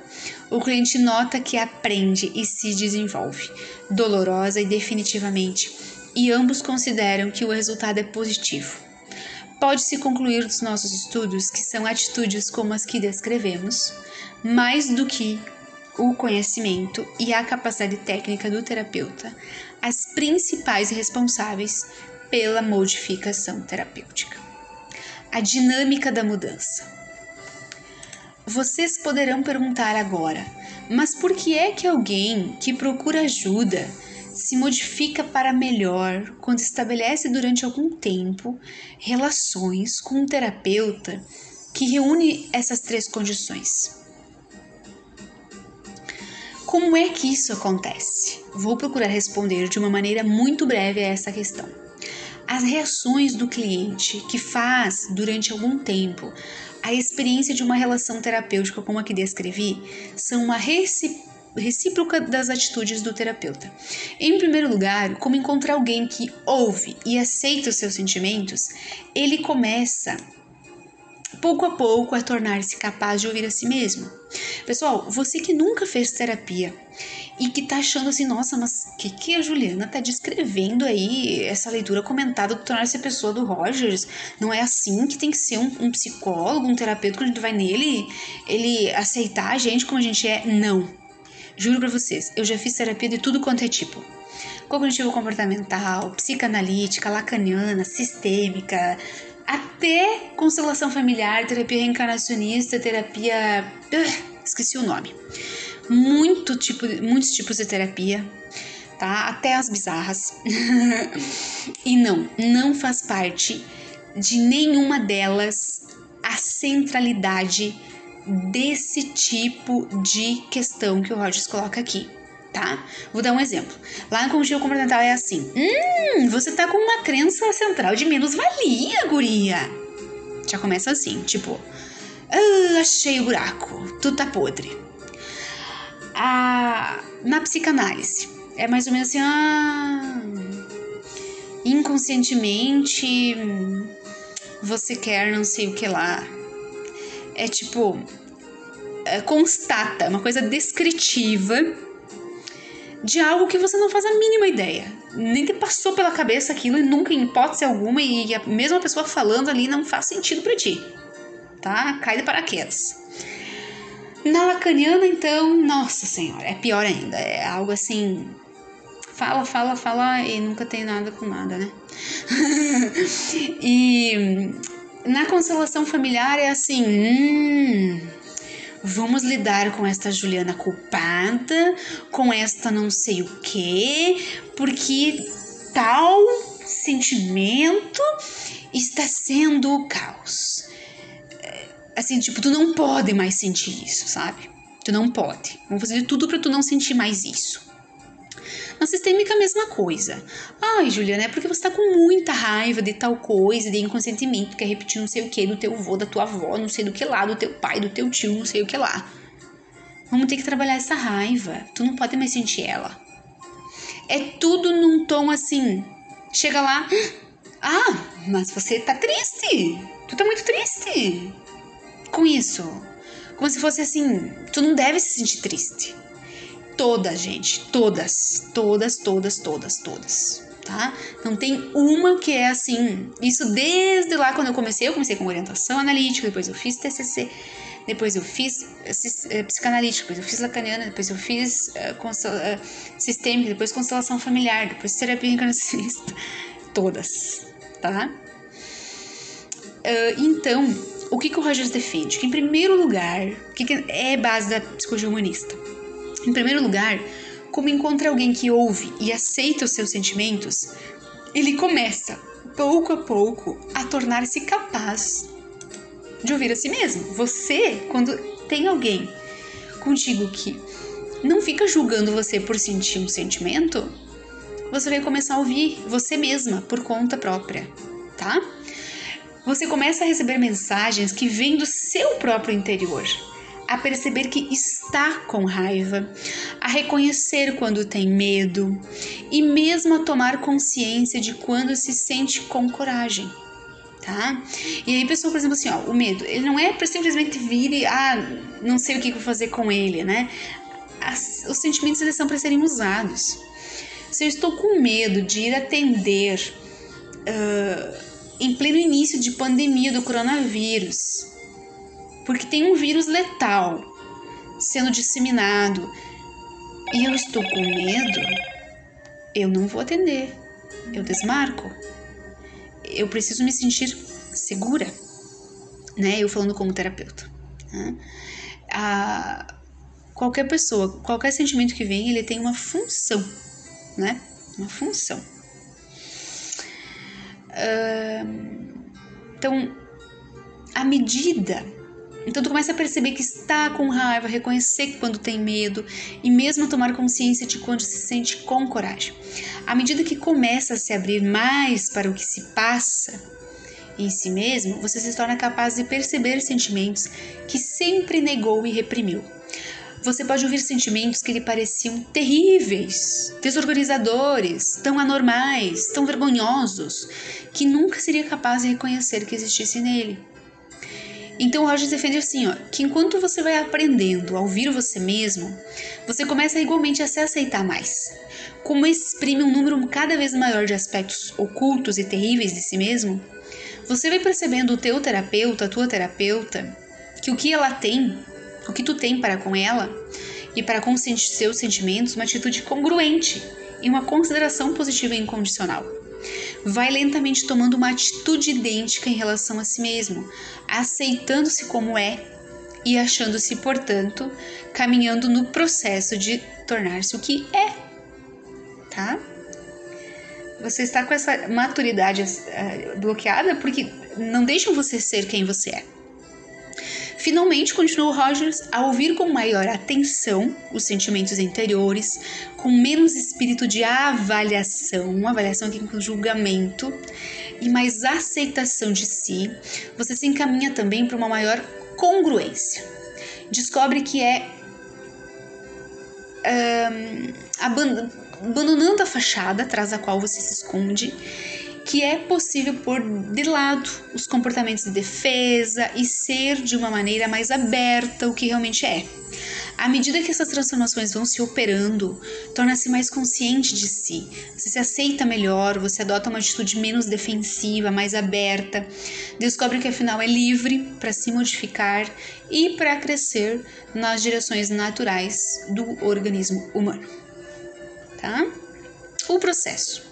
Passo agora, diz o Rogers, para uma pequena exposição desse processo partindo de afirmações concretas, cada uma delas provenientes da investigação experimental. Tudo isso que o Rogers vai falar aqui, pessoal, ele comprovou, tem os outros livros que ele escreveu, tem todo estudo. Esse aqui, o Tornar as Pessoas, ele escreveu numa linguagem mais leigo, que a gente chamaria agora de comercial, porque ele não usou termos muito técnicos e não trouxe aqui as comprovações experimentais, tá? Se você quer, tem nos outros livros.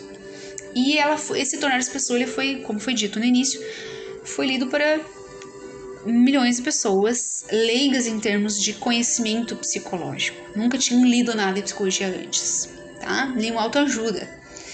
E aí se depararam com esse livro, que não é autoajuda, é extremamente baseado em evidências científicas, mas que pelo jeito do Rogers uh, foi possível, tá? Então ele diz assim: passo agora, uh, né, a colocar essas questões da investigação.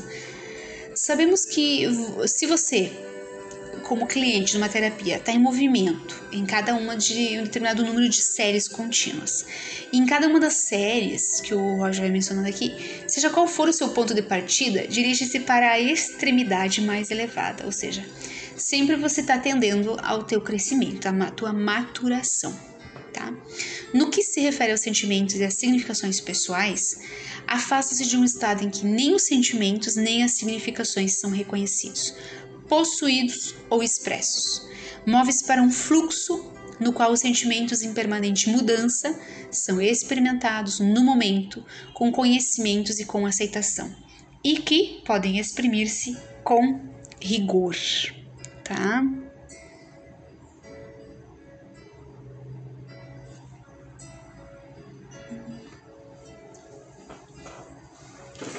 O processo envolve uma alteração no seu modo de vivenciar. No início, você, como cliente, pode estar longe da sua vivência. Pode ser exemplo disso uma pessoa se você tem uma tendência para intelectualização, que fala sempre em termos abstratos de si, de seus sentimentos, deixando no, nós terapeutas curiosos sobre o que realmente se passa no seu íntimo.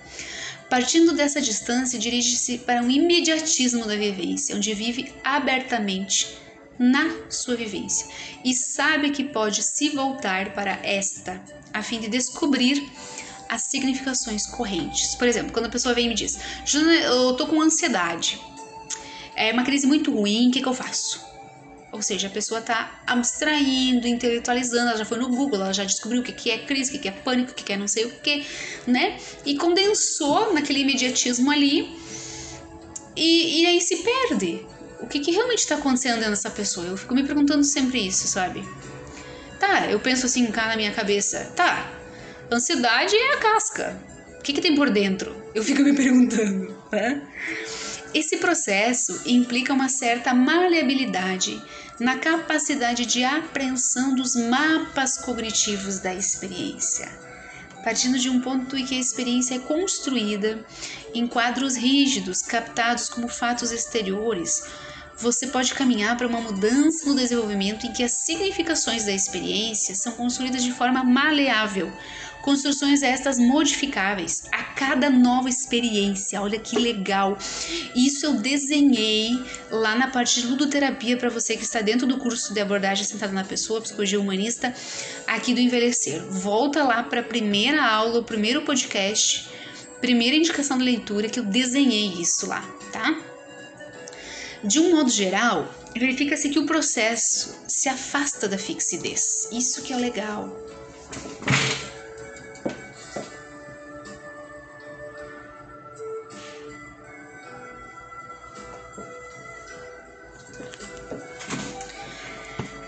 Caráter remoto, dos sentimentos da, e da experiência de uma concepção rígida de si, de um afastamento das pessoas e da impessoalidade do funcionamento. Ele evolui para a fluidez, para a possibilidade de mudanças, para o imediatismo dos sentimentos e da experiência, para a aceitação desses sentimentos e dessa experiência, para tentativas de construção, para a descoberta de um eu que se transforma na experiência mutável, para a realidade e proximidade das relações, para uma unidade e integração do funcionamento.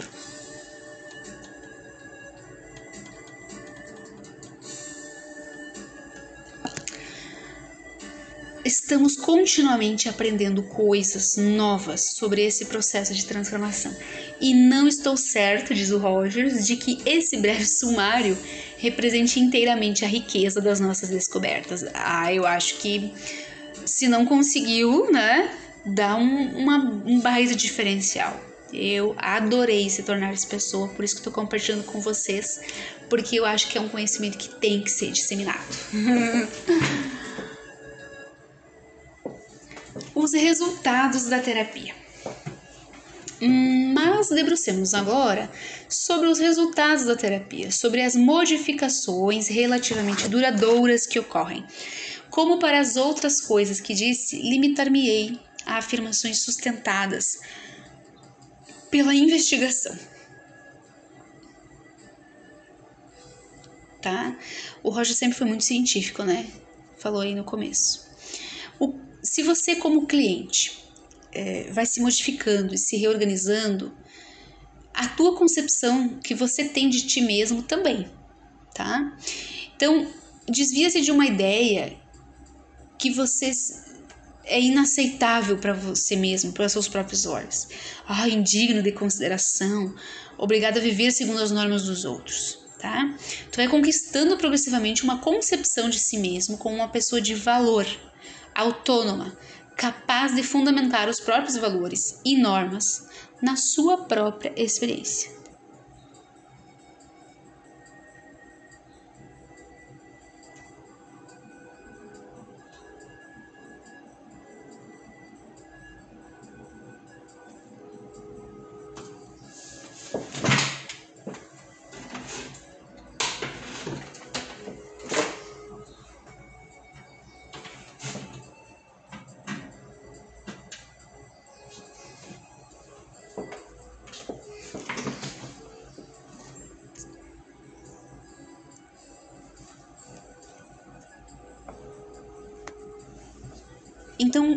Você vai tendo uma, uma atitude mais positiva em relação a você mesmo, tá? Há um estudo que mostra que no início da terapia, as atitudes habituais para consigo mesmo são negativas. Geralmente, você pode começar a terapia se falando muito mal de ti, assim, na proporção de quatro para uma. Cada quatro coisas negativas e uma boa, mas que no decurso da quinta fase do tratamento, que antes era chamado tratamento, agora a gente nem chama mais tratamento, essas mesmas atitudes são positivas, muitas vezes na proporção de duas para uma. Então é possível que você eh, passe a ter a cada duas atitudes positivas duas, sobre você mesmo, você vai ter só uma uh, negativa.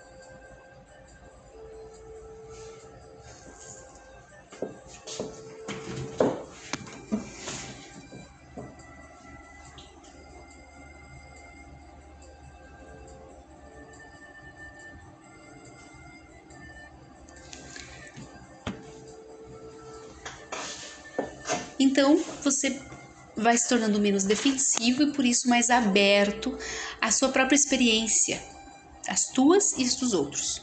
Suas percepções tornam-se mais realistas e mais diferenciadas. Sua adaptação psicológica melhora, como se pode ver pela aplicação do teste de Rorschach, o teste de atração temática, percepção temática, o TAT pela prestação do terapeuta ou por qualquer outro índice geralmente, uh, você que faz terapia comigo, que escolheu começar por meio de uma avaliação, primeiro sabendo que o que estava acontecendo contigo para depois a terapia, uh, fez muitos testes. Né? Os testes eles ajudam você a se autoavaliar e ajuda para mim, enquanto terapeuta, a ser um amplificador de empatia contigo, tá? Então, eu aprendi no doutorado em avaliação, avaliação terapêutica, que é um jeito de não usar o teste como manipulando as pessoas, né? Mas as pessoas usando os testes, tá? Então, uh, seus objetivos ideais podem mudar no decorrer da terapia e se tornam mais acessíveis as tuas ideias também. A distância inicial entre você, como você é, e o que você deseja ser diminui consideravelmente. Dá-se uma redução da tensão em todas as suas formas: tensão fisiológica, mal-estar psicológico, ansiedade, tá? Você, você, isso o Rogers comprovou. As pessoas que fazem esse tipo de terapia humanista passam a perceber as outras pessoas de uma forma mais realista e aceitam mais elas, tá? Você passa a descrever seu comportamento como mais amadurecido e o que é importante é visto por aqueles que o conhecem bem agindo de modo mais maduro. Não são apenas os diversos estudos que mostram o aparecimento dessas alterações durante o período terapêutico, mas minuciosos trabalhos de acompanhamentos levados a efeito durante um período de 6 a 18 meses depois da conclusão do tratamento, que indicam que igualmente persistiram essas alterações. Então o Rogers pegou, gente, e não só acompanhou e mediu antes e depois do tratamento, mas depois, depois que a pessoa não estava mais em tratamento, tá? Ele continua: Os fatos que expus esclarecerão talvez por que razão sou levado a crer que nos aproximamos do momento em que poderemos estabelecer uma equação no delicado domínio das relações interpessoais, recorrendo a todos os elementos que a investigação proporcionou. Concluímos com a tentativa de uma formulação dessa equação, que julgo corresponder aos fatos. Quanto mais você como cliente, perceber a mim como terapeuta, como uma pessoa verdadeira e autêntica, capaz de empatia, tendo para porque eu tenho contigo uma consideração incondicional, mais você se afastará de um modo de funcionamento estático, fixo, insensível e impessoal, e se encaminhará no sentido de um funcionamento marcado por uma experiência fluida, em mudança e plenamente receptiva dos sentimentos pessoais diferenciados. A consequência desse movimento é uma alteração na personalidade e no comportamento seu, né? no sentido de saúde, de maturidade psíquica e de relações mais realistas para contigo, para com os outros e o mundo circundante.